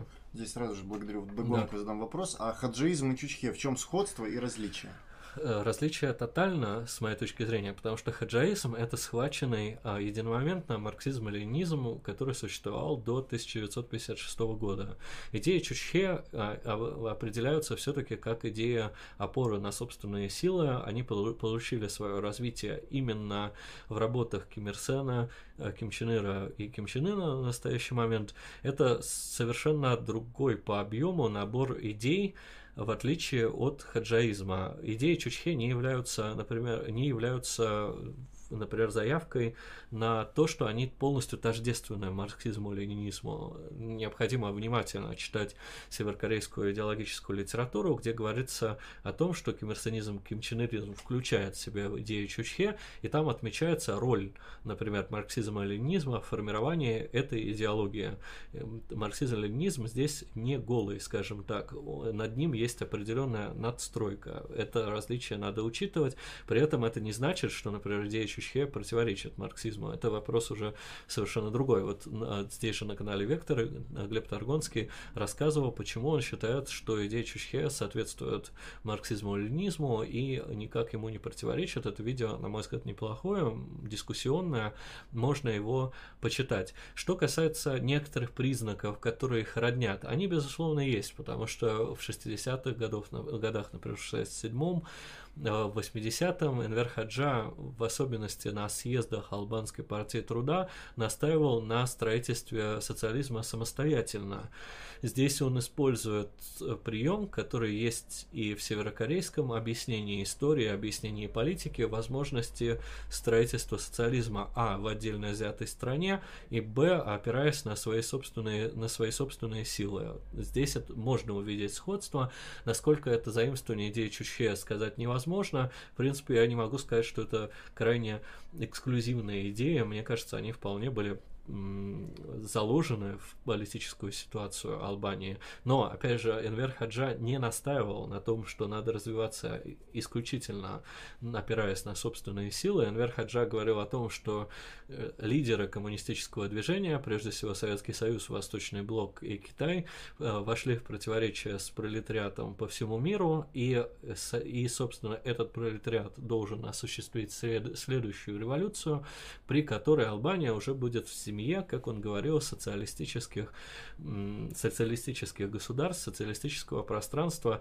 А в некоторых работах, кстати, Хаджа пытается очень аккуратно обходиться, например, с теорией построения социализма в отдельно взятой стране, хотя он никогда от нее не отказывался. За это хаджаизм сразу же отправляется в бан у троцкистов, потому что это выход, выход за пределы окна Авертона, я, я бы так сказал еще что можно назвать родственного, это, например, с политикой Сангун. Вот здесь можно найти некоторые сходства. Политика Сангун, которая была сформирована, сформулирована изначально Ким Ир Сеном, развита Ким Чен Иром, предусматривала опору на армию, милитаризацию отчасти для отражения внешней угрозы. Ведь на территории Албании также, как я уже говорил, создавалась структура, которая позволяла, должна была позволить, опираясь на народ, отражать численно превосходящего противника. Э, что касается самой роли армии в экономике, здесь Северная Корея и социалистическая Албания сильно отличаются, хотя в Албании военные участвовали, например, в строительстве, но не в той степени, как э, в КНДР. Но это разные совершенно государства, разные государства, но их объединяет кое-что, на самом деле, объединяет их сам хаджаизм современный и современную Северную Корею в том, в том числе и анализ причин упадка социалистического лагеря. Есть здесь определенные сходства, в особенности, если вспомнить, что говорил Ким Ир Сен в 1992 году и писал в дальнейшем о причинах краха Коммунистической партии Советского Союза. Ким Ир Сен, например, настаивал на том, что эта партия утратила связь э, с рабочим классом и с массами. Здесь хаджаисты говорят практически то же самое. То есть при желании найти можно вполне много сходств. Угу, благодарю. Здесь, на самом деле, пока мы тему КНДР, я хотел бы сразу же затронуть вопрос. Причины ссоры Албании и КНР Китая. Причина ссоры. Причина ссоры не одна. Долгое время Албания и э, Китайская Народная Республика пытались дружить. Я считаю, что началось расхождение сразу же после смерти Мао Цзэдуна и после поражения банды четырех. Объясняется это достаточно легко, потому что после разгрома банды четырех э, Энвер Хаджа почувствовал смену вектора, идеологического и политического Китая, а потому что он прекрасно понимал, например, кто такой Дэн Сяопин. Эта фигура ему была известна. Он внимательно следил за китайской печатью и за идеологическими флуктуациями. Ссора была вызвана этим, но еще и другие были подлежащие камни, такие как прекращение экономической помощи со стороны Китая, некоторые избыточные китайские требования, но если мы возьмем вот то свойство хаджаизма, о котором я говорил, а именно самих работы Энвера Хаджи как ретроспективность и такое изменение задним числом, хотя может и не задним, все-таки мы должны исходить из добросовестности, из презумпции невиновности Хаджи. Он говорил о том, что он осознал, что Китай идет к превращению в капиталистическое государство, с которым придется разорвать связи, начиная с 1972 года, а в 1972 году, как мы помним, э, происходит пинг-понговая дипломатия, э, Никсон совершает свое путешествие в Китай, начинает начинают подписываться договоры с Китаем о дружбе и развитии экономического сотрудничества, а для, для Инвера Хаджи это было одной из красных линий. Куда большие красные линии, как раз ближе к, конца, к концу 70-х годов, для Хаджи была нормализация отношений между Китаем и Югославией с Тито, потому что Тито э, Хаджа рассматривал э, вплоть до смерти. Э, Тито в качестве своего самого опасного противника, Югославию он рассматривал в качестве своего наиболее вероятного противника. По сути, вся идентичность Албании исходила из противоречия с Югославией. То есть албанцы определялись как коммунисты, отрицая Югославию, и уже потом соответственно, советский так называемый социал-империализм и китайский в дальнейшем социал-империализм. И вот из этого создалась политическая ситуация, где произошел этот разрыв. Но на самом деле отношения между Китаем и Албанией всегда были не самыми теплыми, хотя обе стороны пытались э, к этому прийти. Допустим, в 1967 году на пятом съезде Албанской партии труда находилась большая Э, большая делегация китайской коммунистической партии, которая заверяла в том, что Китай будет поддерживать Албанию экономически и идеологически. Хаджу называли наследником самых лучших авторов марксизма-ленинизма, но он, кстати, сам никогда не хотел себя вписывать в пантеон авторов марксизма-ленинизма, не давал такое сделать, иначе бы вся его концепция съехала, с моей точки зрения проходил этот съезд в дружеской атмосфере, но с некоторым взаимным подозрением всегда, потому что, например, албанцы уж слишком, э, слишком приторно спрашивали о культурной революции. Но, ну, например, Хьюсни Капо, когда ездил в Китай, он наблюдал культурную революцию прямо как она есть, потому что ему китайское руководство позволило наблюдать, как происходят сеансы критики и самокритики на практике. От него практически ничего не скрывали, ему дали возможность наблюдать это без какого-то комментирования, без какого-то идеологического сопровождения.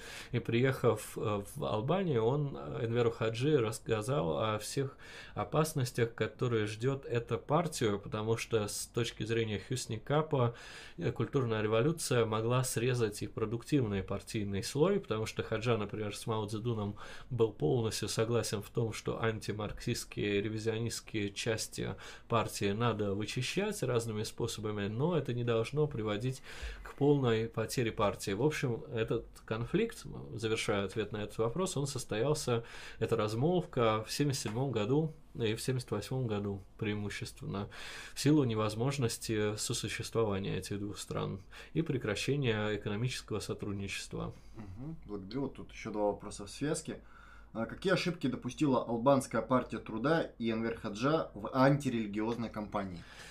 Сложный вопрос, необходимо, необходимо рассматривать сам исторический опыт. На самом деле, если мы будем исходить из задачи, которая ставилась самой албанской партией труда, то цели достигнуты.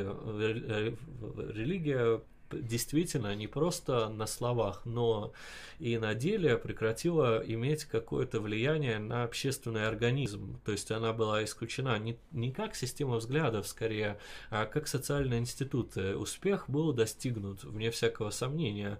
Но, с другой стороны, до конца произвести культурную революцию своего рода в головах людей, то есть воспитать целое поколение именно в русле диалектического материализма, просто не хватило времени, потому что, начиная от провозглашения полной атеистичности албанского государства в 1976 году в Конституции до 91 года, до июня 91 года, когда произошел отказ албанской партии труда от марксизма-ленизма и переход соответственно, к демократическому социализму очень прошло мало времени. Если говорить о потенциальных далеких ошибках, то здесь мы грозим оказаться в неудобной ситуации. Если мы скажем, что после, э, после низвержения социализма вылезли наружу такие обстоятельства, как кровная месть, как затаенные религиозные чувства, как э, э, резкая экспансия как христианских проповедников, так и радикального ислама, то это не совсем верно, потому что хаджаизм, на мой взгляд, не отвечает за то, что произошло после его отстранения от власти. Другой вопрос, способствовало ли антирелигиозная кампания э, потери партии авторитета, вот здесь есть разные точки зрения.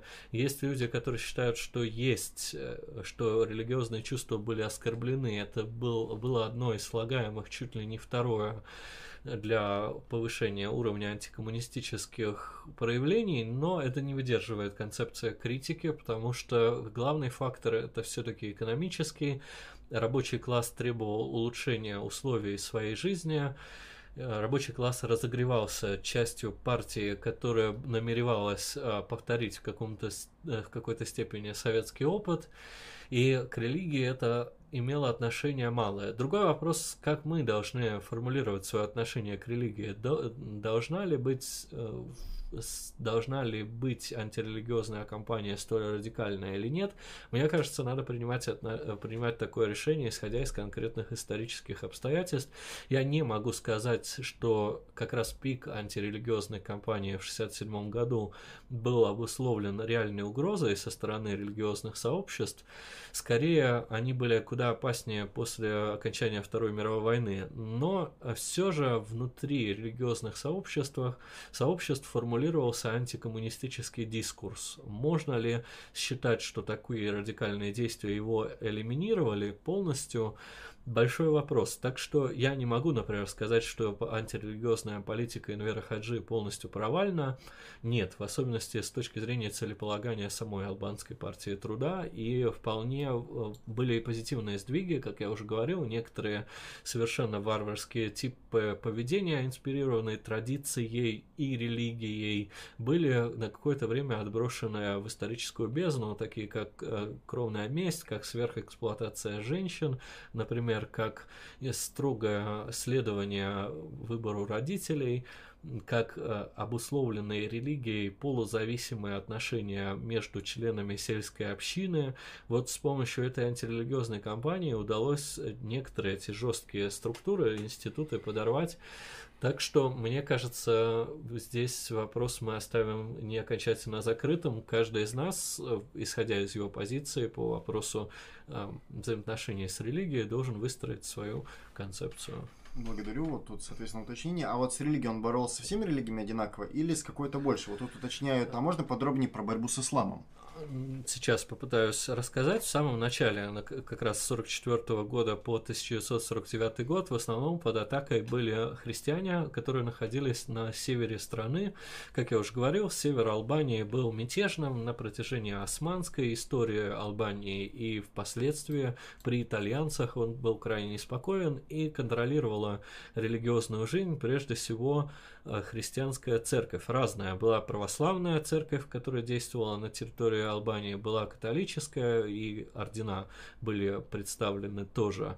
Они были опасны, как упоминал сам Энвер Хаджат, тем, что, во-первых, Э, на севере были пролетаризованные массы, более бедные, и их нельзя было отдать, как говорил Анвер Хаджа, на растерзание идеологическое церковниками, плюс эти церкви были теснейшим образом связаны с другими государствами, например, с Ватиканом, с европейскими державами, с Грецией, который, в которой революция была, к сожалению, большому потерпела поражение, частично с Югославией. Они были тоже связаны, то есть причина этих репрессий лежала лежала против христиан в политическом русле и в идеологическом, безусловно, тоже. Ислам в дальнейшем также начал преследоваться, эм, не то чтобы преследоваться, например, политика между прочим, Энвер Хаджи чем-то напоминала ататюркизм. Например, э, Хаджа произнес примерно такую же фразу, что Ататюрк, если мы не уничтожим Зави и Теке, не видать нам современного модернизационного развития. Зави и Теке – это сообщество,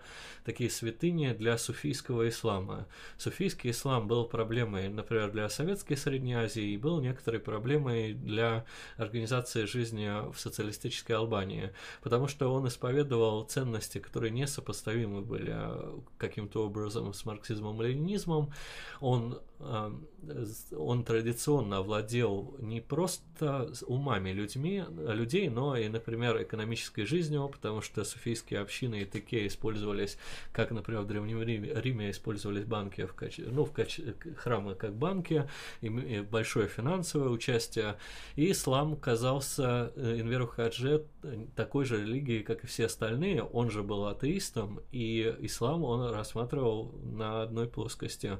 Единственное, он какое-то время, а в особенности до 1949 года, э, использовал в, каком-то, в какой-то степени исламский фактор в политической риторике. Он а, отсылал к особой роли исламской религии в истории Албании, но незначительно. Он всегда ее разоблачал как точно такое же тип, тип сознания, что и христианство. Но вот, например, Энвер Хаджа полностью реабилитировал еврейскую общину, которая существовала на территории Албании. Она до Второй мировой войны была крайне небольшой, около 300 человек. А после Второй мировой войны она несколько уменьшилась по понятным причинам, но при этом Энвер Хаджа вовсе не собирался ее восстанавливать в качестве именно еврейской общины, замкнутой, э, замкнутой в тиране в неком старом гетто. Он ее также пытался модернизировать. То есть в том, э, в части отношения к религии, здесь я не вижу явного приоритета у ислама, хотя Эльверу Хаджу, Хадже были, было прекрасно понятно, что наибольшее количество относительно зажиточных албанцев, проживавших на юге и в центре страны, страны будут с трудом уходить от ислама. Но он играл на, на националистической, например, карте. Известен, например, албанский национальный герой Сканденберг, который сдерживал османское вторжение на территорию Балкан. Он использовался в качестве фигуры не антиисламской, а в качестве демонстрации того, что ислам э, пришел на территорию Албании по историческим и материальным причинам причину вместе с Османской империей. Тем более, кстати, в э, исторических статьях, которые тогда опубликовались, э, были для массового читателя опубликованы важные вещи. Например, исламизация христиан православных проходила активно в XVIII веке, а католиков в XVII веке. То есть не так, чтобы и далеко ислам стал господствующей религией. Тем более это ислам, например, не ханбалитский, который сейчас, например, э, мы можем встречать. Ислам не твердый, скорее это ислам вот э, османского типа со значительными вкраплениями суфиев, которые интегрировали внутрь ислама то, что, например, теми же самыми с современными исламскими радикалами отрицается. Это традиции, это части богослужебные и философские из других школ. В частности, например, албанские суфии смогли внутрь своих писаний неоплатонизм имплантировать благополучно. Тем более там был один интересный экспериментатор, сам по себе атеист, но назвал себя суфием и решил неоплатонизм переводить его внутрь исламского учения. Поэтому я считаю, что в целом равное было отношение к различным религиям. Спасибо большое. Как такая маленькая страна могла развиваться в условиях почти полной изоляции? Или разговоры об изоляции преувеличены? Э, изоляция была, но, конечно же, не тотальной. Албанию нельзя назвать полностью закрытой страной, потому что торговые отношения с другими странами продолжались, хотя экономическое развитие Албании было сильно сорвано. После 1961 года, после разрыва с Советским Союзом, были прекращены советские поставки технологий э, специалистов, которые могли эти технологии имплементировать в производство.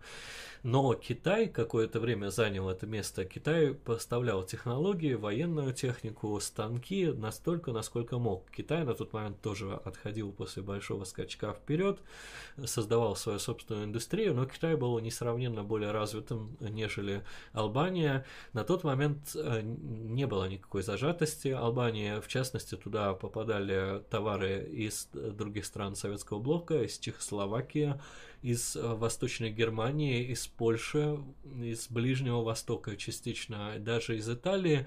Это потом уже начнется экономическая изоляция. Построить социализм в таких условиях, как изобилие материальных благ, но я напомню, что это не главный признак социализма, и вообще можно об этом говорить, это вот в перестроечной литературе об этом любили обычно упоминать.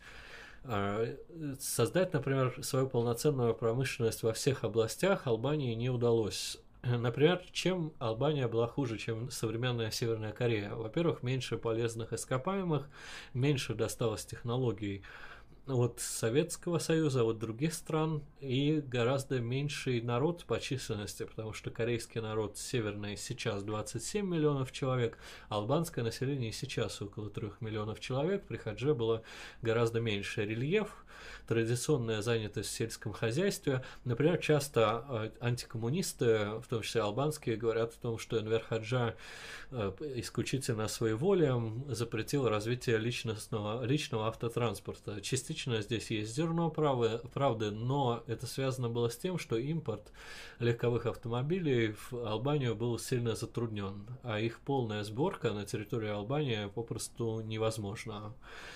А развитие шло в тех пределах, которые были возможны. Не, не, невозможно сказать, что Албания была полностью заблокирована. Ее постоянно посещали различные делегации, в том числе стран третьего мира, хотя вот если бы я сказал эту, эту фразу сейчас в Албании, я должен был бы иметь неприятный разговор из э, стран, которые находятся в полуколониальной зависимости. Арабские страны, это страны Африки, делегации бывали постоянно. Зарубежные коммунистические партии, эти зарубежные коммунистические партии иногда помогали Албании в получении доступа к технологиям. Я не буду называть это промышленным шпионажем, я скажу это, скажем, некой помощью со стороны друзей. А, э, но это не было значительным, разумеется. Развивать экономи...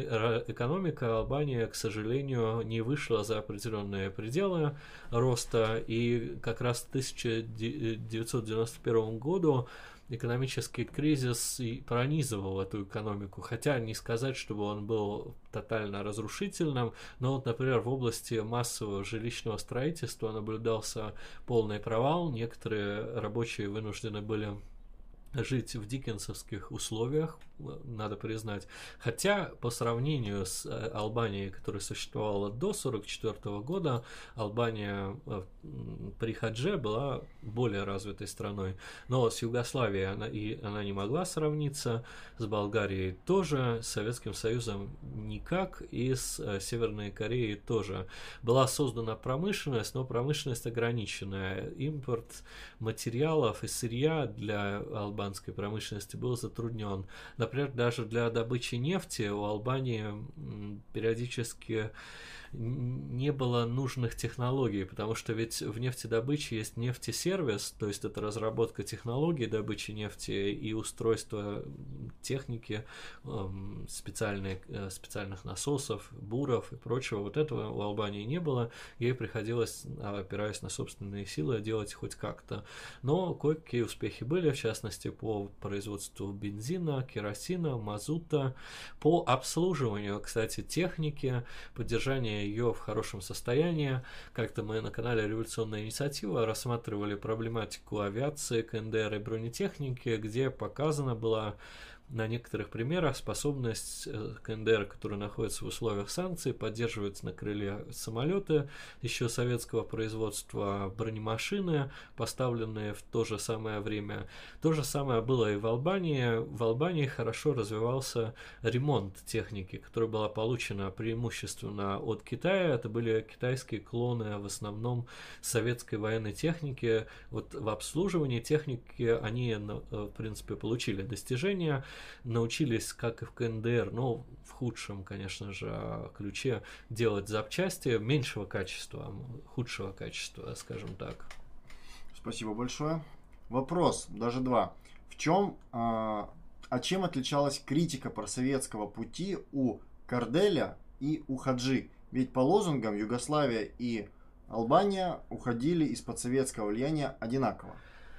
Э, различие заключается, заключается в том, что Албания критиковала Советский Союз прежде всего за отход от марксизма-ленинизма и отхода от его определенной версии.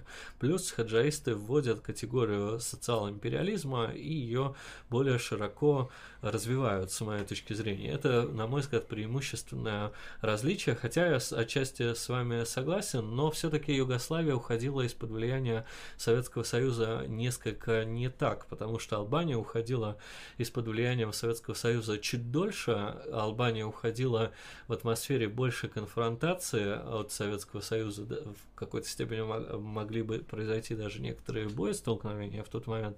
И а, в дальнейшем Албания не пыталась восстановить отношения с Советским Союзом. А ведь Хрущев, и в этом его обвинял Энвер Хаджа, пытался возродить а, былые отношения с Тито. Кстати, Хаджа очень презрительно пишет, например, о том, как э, Хрущев к Тито ездил, о том, что э, Хрущев уронил престиж Советского Союза, э, попытался с титаистами примириться, забыть обо всей критике со стороны Югославии, э, потому что Югославия с точки зрения Хаджи никуда на путь к, к марксизму, ленизму не собиралась возвращаться. Это отчасти действительно так, потому что Хрущев не получил от Тита никаких гарантий возврата к марксизму, ленинизму во многих позициях, в том числе по вопросу мелкого предпринимательства, по вопросу экономической политики, по денежно-кредитной политике, по интеграции в, в СЭФ, в другие структуры. У Хрущева успеха по большому счету не было, поэтому нельзя сказать, что они одинаково уходили. А вопрос, а чем тогда отличается тактика тотальной партизанщины у Югославии и, собственно, Албании? А в период Второй мировой войны? Да.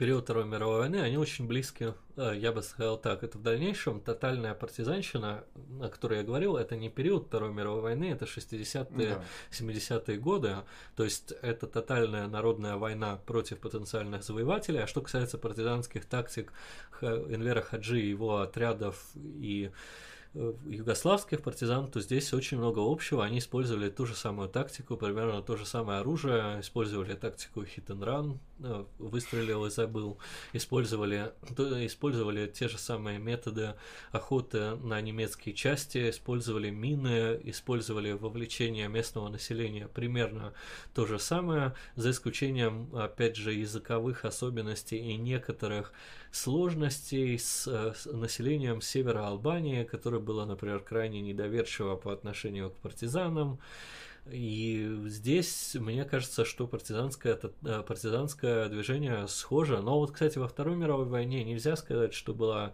партизанщина тотальная. И даже Энвер Хаджа сам в своих работах говорит о том, что весь албанский народ не, не поднялся на партизанскую борьбу.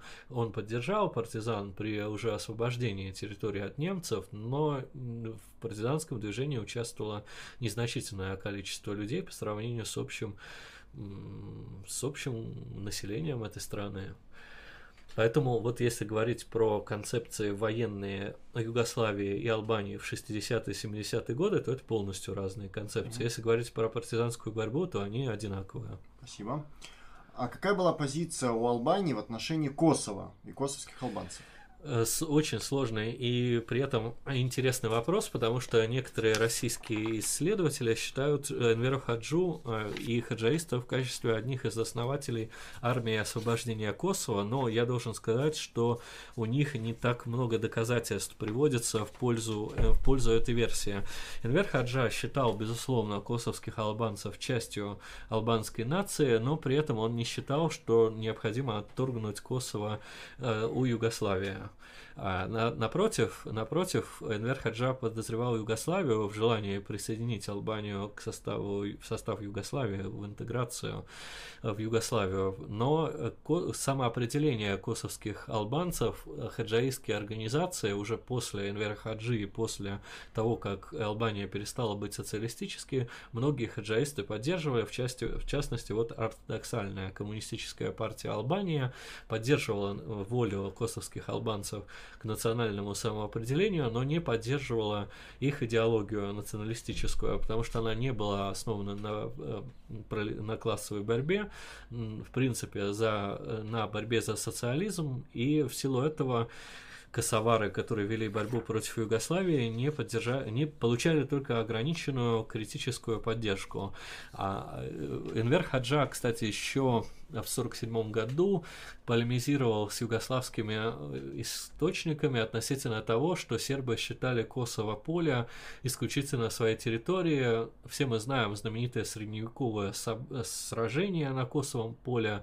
Оно для серб сербов является неким символом антиисламского, антиоттаманского сопротивления, но Энвер Хаджа разбивал эту логику, во многом порочную, ну, потому что исторически сложилось, что албанцы на территории Косово создали свой собственный экономический уклад, свой собственный ментальный уклад и являлись для Косово вполне укоренелой нацией. С другой стороны, Энвер Каджа не считал, что сербы и другие народности должны Косово покинуть. Разумеется, он никогда бы не стал этнические чистки приветствовать, которые происходили в период борьбы за независимость Косово. И Энвер Хаджай, будь он сейчас живой, несомненно, был бы против участия империалистических стран в получении независимости э, Косовской республикой. Поэтому Поэтому критическая поддержка была всегда, но не было желания отторгнуть эту территорию от Югославии. Благодарю. Каково было мнение Хаджи о смерти Сталина?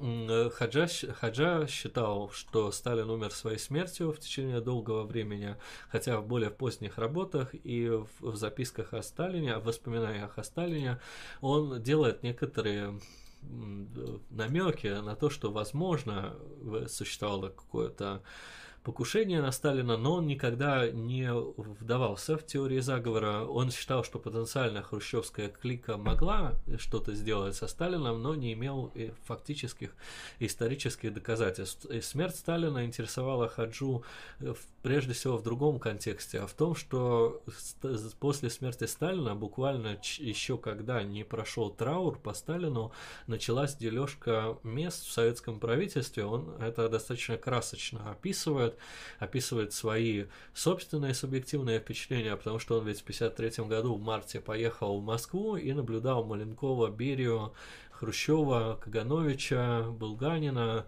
Молотова за э, распределением портфелей. Почему-то, вот, кстати, как ни странно, а, Хаджа положительно относился к Молотову. Он считал его сталинцем, хотя Молотов, я бы не сказал, что он высказывался как-то против хрущевизма, так называемого. А в Албании, кстати, уже после смерти Хаджи в 1986 году была объявлена, например, траур по Молотову, когда он умер. Он же от Горбачева был, получил вновь членство в партии и умер партийцем, но его рассматривали по странным причинам как марксиста-ленинца и соратника Сталина. А, Хаджа рассматривал смерть Сталина как поворотное событие. Он считал, что смерть Сталина была преждевременной. В частности, например, Хаджа говорил, что возраст 73 года, а Сталин умер в 73 года, был э, еще не тем, в котором Сталин должен был умереть. Но это рассуждение, на мой взгляд, надо все-таки отдать докторам и специалистам в области медицины. Он считал, что за смертью Сталина э, последовал реакционный тренд. Он считал Сталина как э, истинного марксиста-ленинца, который был идеологическим солдатом, который не искажал марксизм-ленинизм. В этом плане, например, хаджайская критика Советского Союза полностью отличается от критики, соответственно, троцкистской. О Сталине Хаджа вспоминает в своей работе о еврокоммунизме. Там он пытается сравнивать между сравнивать сталинскую политику и идеологию с еврокоммунистической. Он объясняет достаточно подробно, чем э, еврокоммунизм хуже сталинизма, хотя слово сталинизм он не использует. В албанских изданиях в основном используются термины, которые, термин, который Троцкий в своих работах 30-х годов в бюллетене оппозиции использовал «сталинцы», не сталинисты как таковые, то есть сторонники Сталина. В общем, для Энвера Хаджи смерть Сталина была началом деструктивного процесса, то есть это начало формирования такого мира, лора Энвера Хаджи, э, в котором мы можем проживать до настоящего времени. Благодарю. А насколько Албания была демократической страной и был ли Хаджа диктатором? Очень сложный вопрос. В реальности диктатурой является абсолютно любое государство. Например, диктатура пролетариата – это тип государства исторический. Является ли Энвер Хаджа диктатором? Вопрос, больш... вопрос очень сложный. Демократия. По демократии я попытаюсь словами самого же Энвера Хаджа, Хаджи ответить. Анвер Хаджа отрицал демократию буржуазную, в частности, например, многопартийность. А, например, в КНДР есть другие партии в парламенте, а в Албании никогда не было, потому что Энвер Хаджа считал, что коммунистическая партия, а потом албанская партия труда является исполнителем и организатором воли пролетариата и осуществляет диктатуру пролетариата. Это была его концепция, поэтому буржуазная демократия не могла существовать априори на территории Албании. Что касается другого более болезненного для коммунистического движения вопроса, здесь э, все весьма трудно, а это именно степень участия рабочего класса в управлении страной, то есть рабочая демократия. Насколько рабочий класс был отстранен от власти хаджаистской буржуа... Э, не буржуазии, а прежде всего бюрократии, это вопрос дискуссионный и не до конца решенный рабочие, вне всякого сомнения, вводились в органы власти, насколько они могли потенциально занять лидерские позиции в албанской партии труда, говорить сложно. В этом плане, на мой взгляд, проблема хаджаистской Албании и сталинского СССР очень похожа.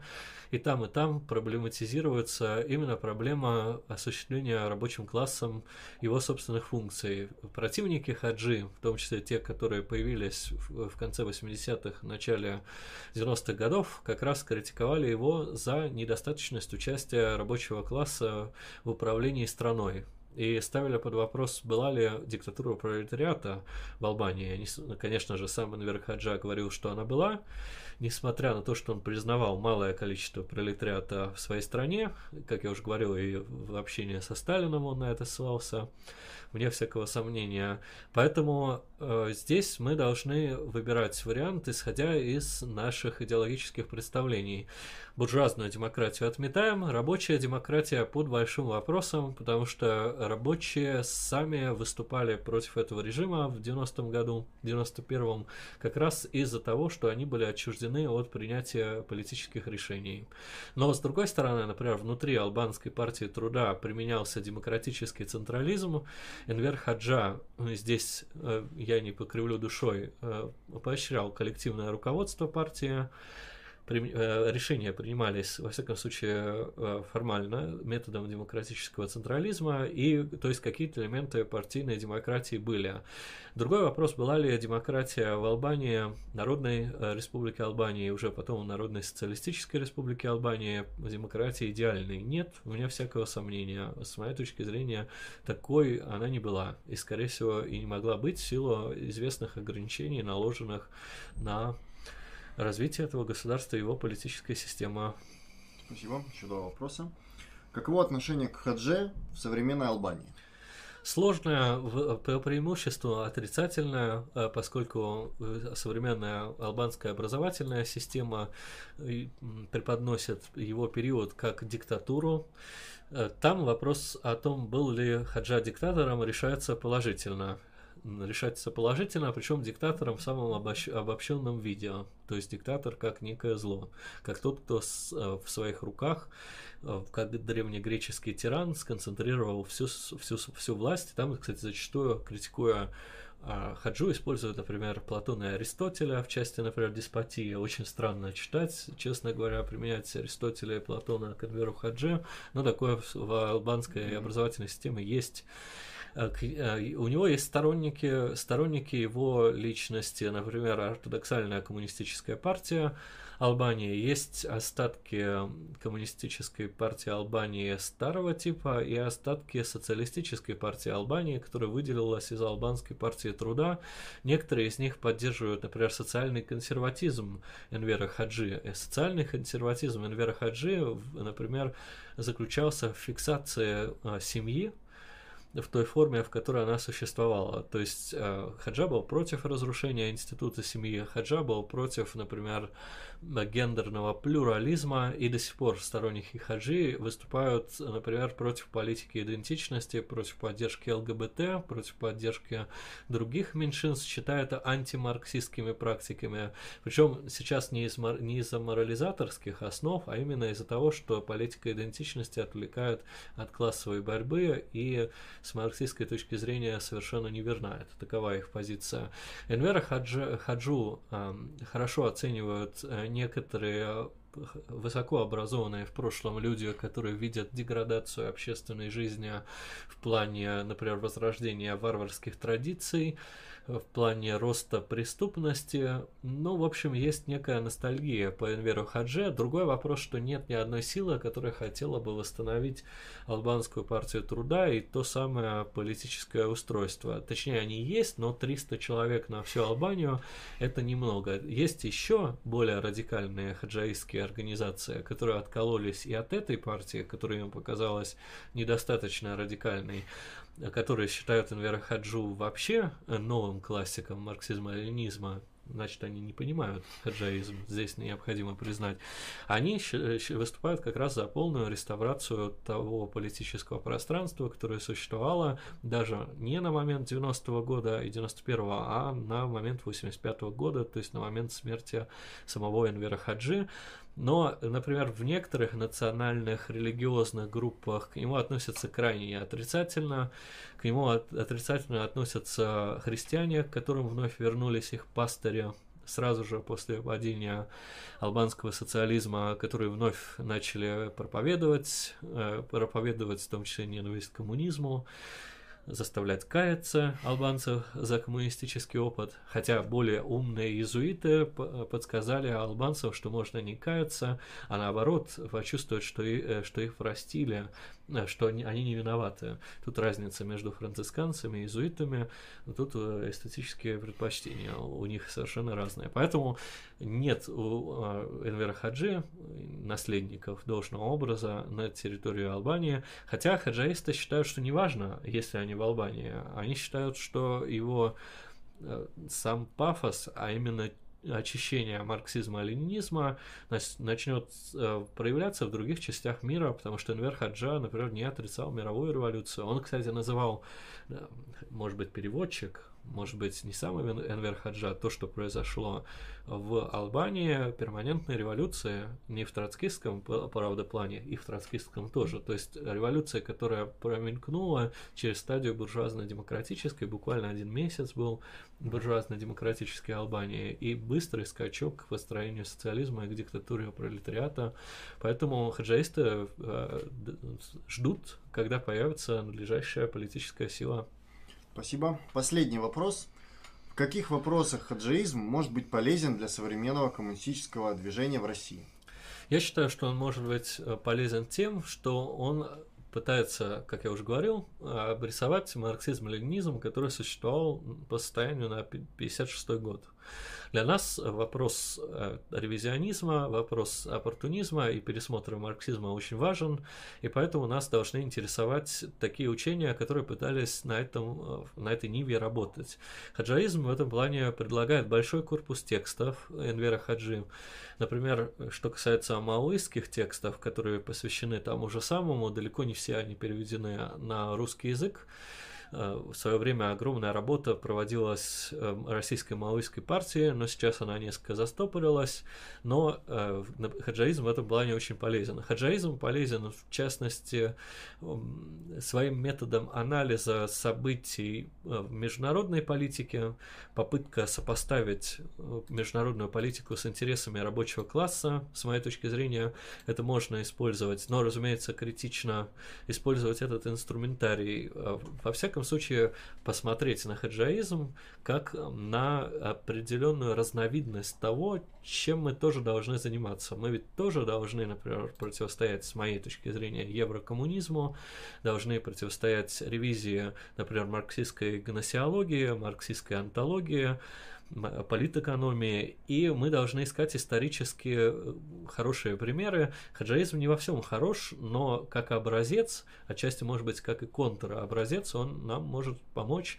Э, ко всему прочему, благодаря изучению хаджаизма мы сможем проникнуть в альтернативную э, левую повестку других коммунистических партий, которые действуют по состоянию на настоящий момент э, по всему миру, у которых есть другая совершенно повестка, у которых замкнутый мир и которые не живут тем, чем живем во многом мы. Если мы обращаем очень много время, времени, э, тратим на изучение благосферы, то они живут до сих пор, например, в газетной эпохе. Э, они выпускают постановления по вопросам международной политики, пытаются прийти к консенсусу о том, как воспринимать сложнейшие процессы, которые идут в мире. А на самом деле это только на словах просто, например, дать оценку, что такое действие Израиля в секторе Газа, а в реальности согласовать полит... Э, политическую позицию среди многих организаций непросто, и можно этот интернационал полуживой использовать в качестве образца, как объект для изучения, почему бы и нет.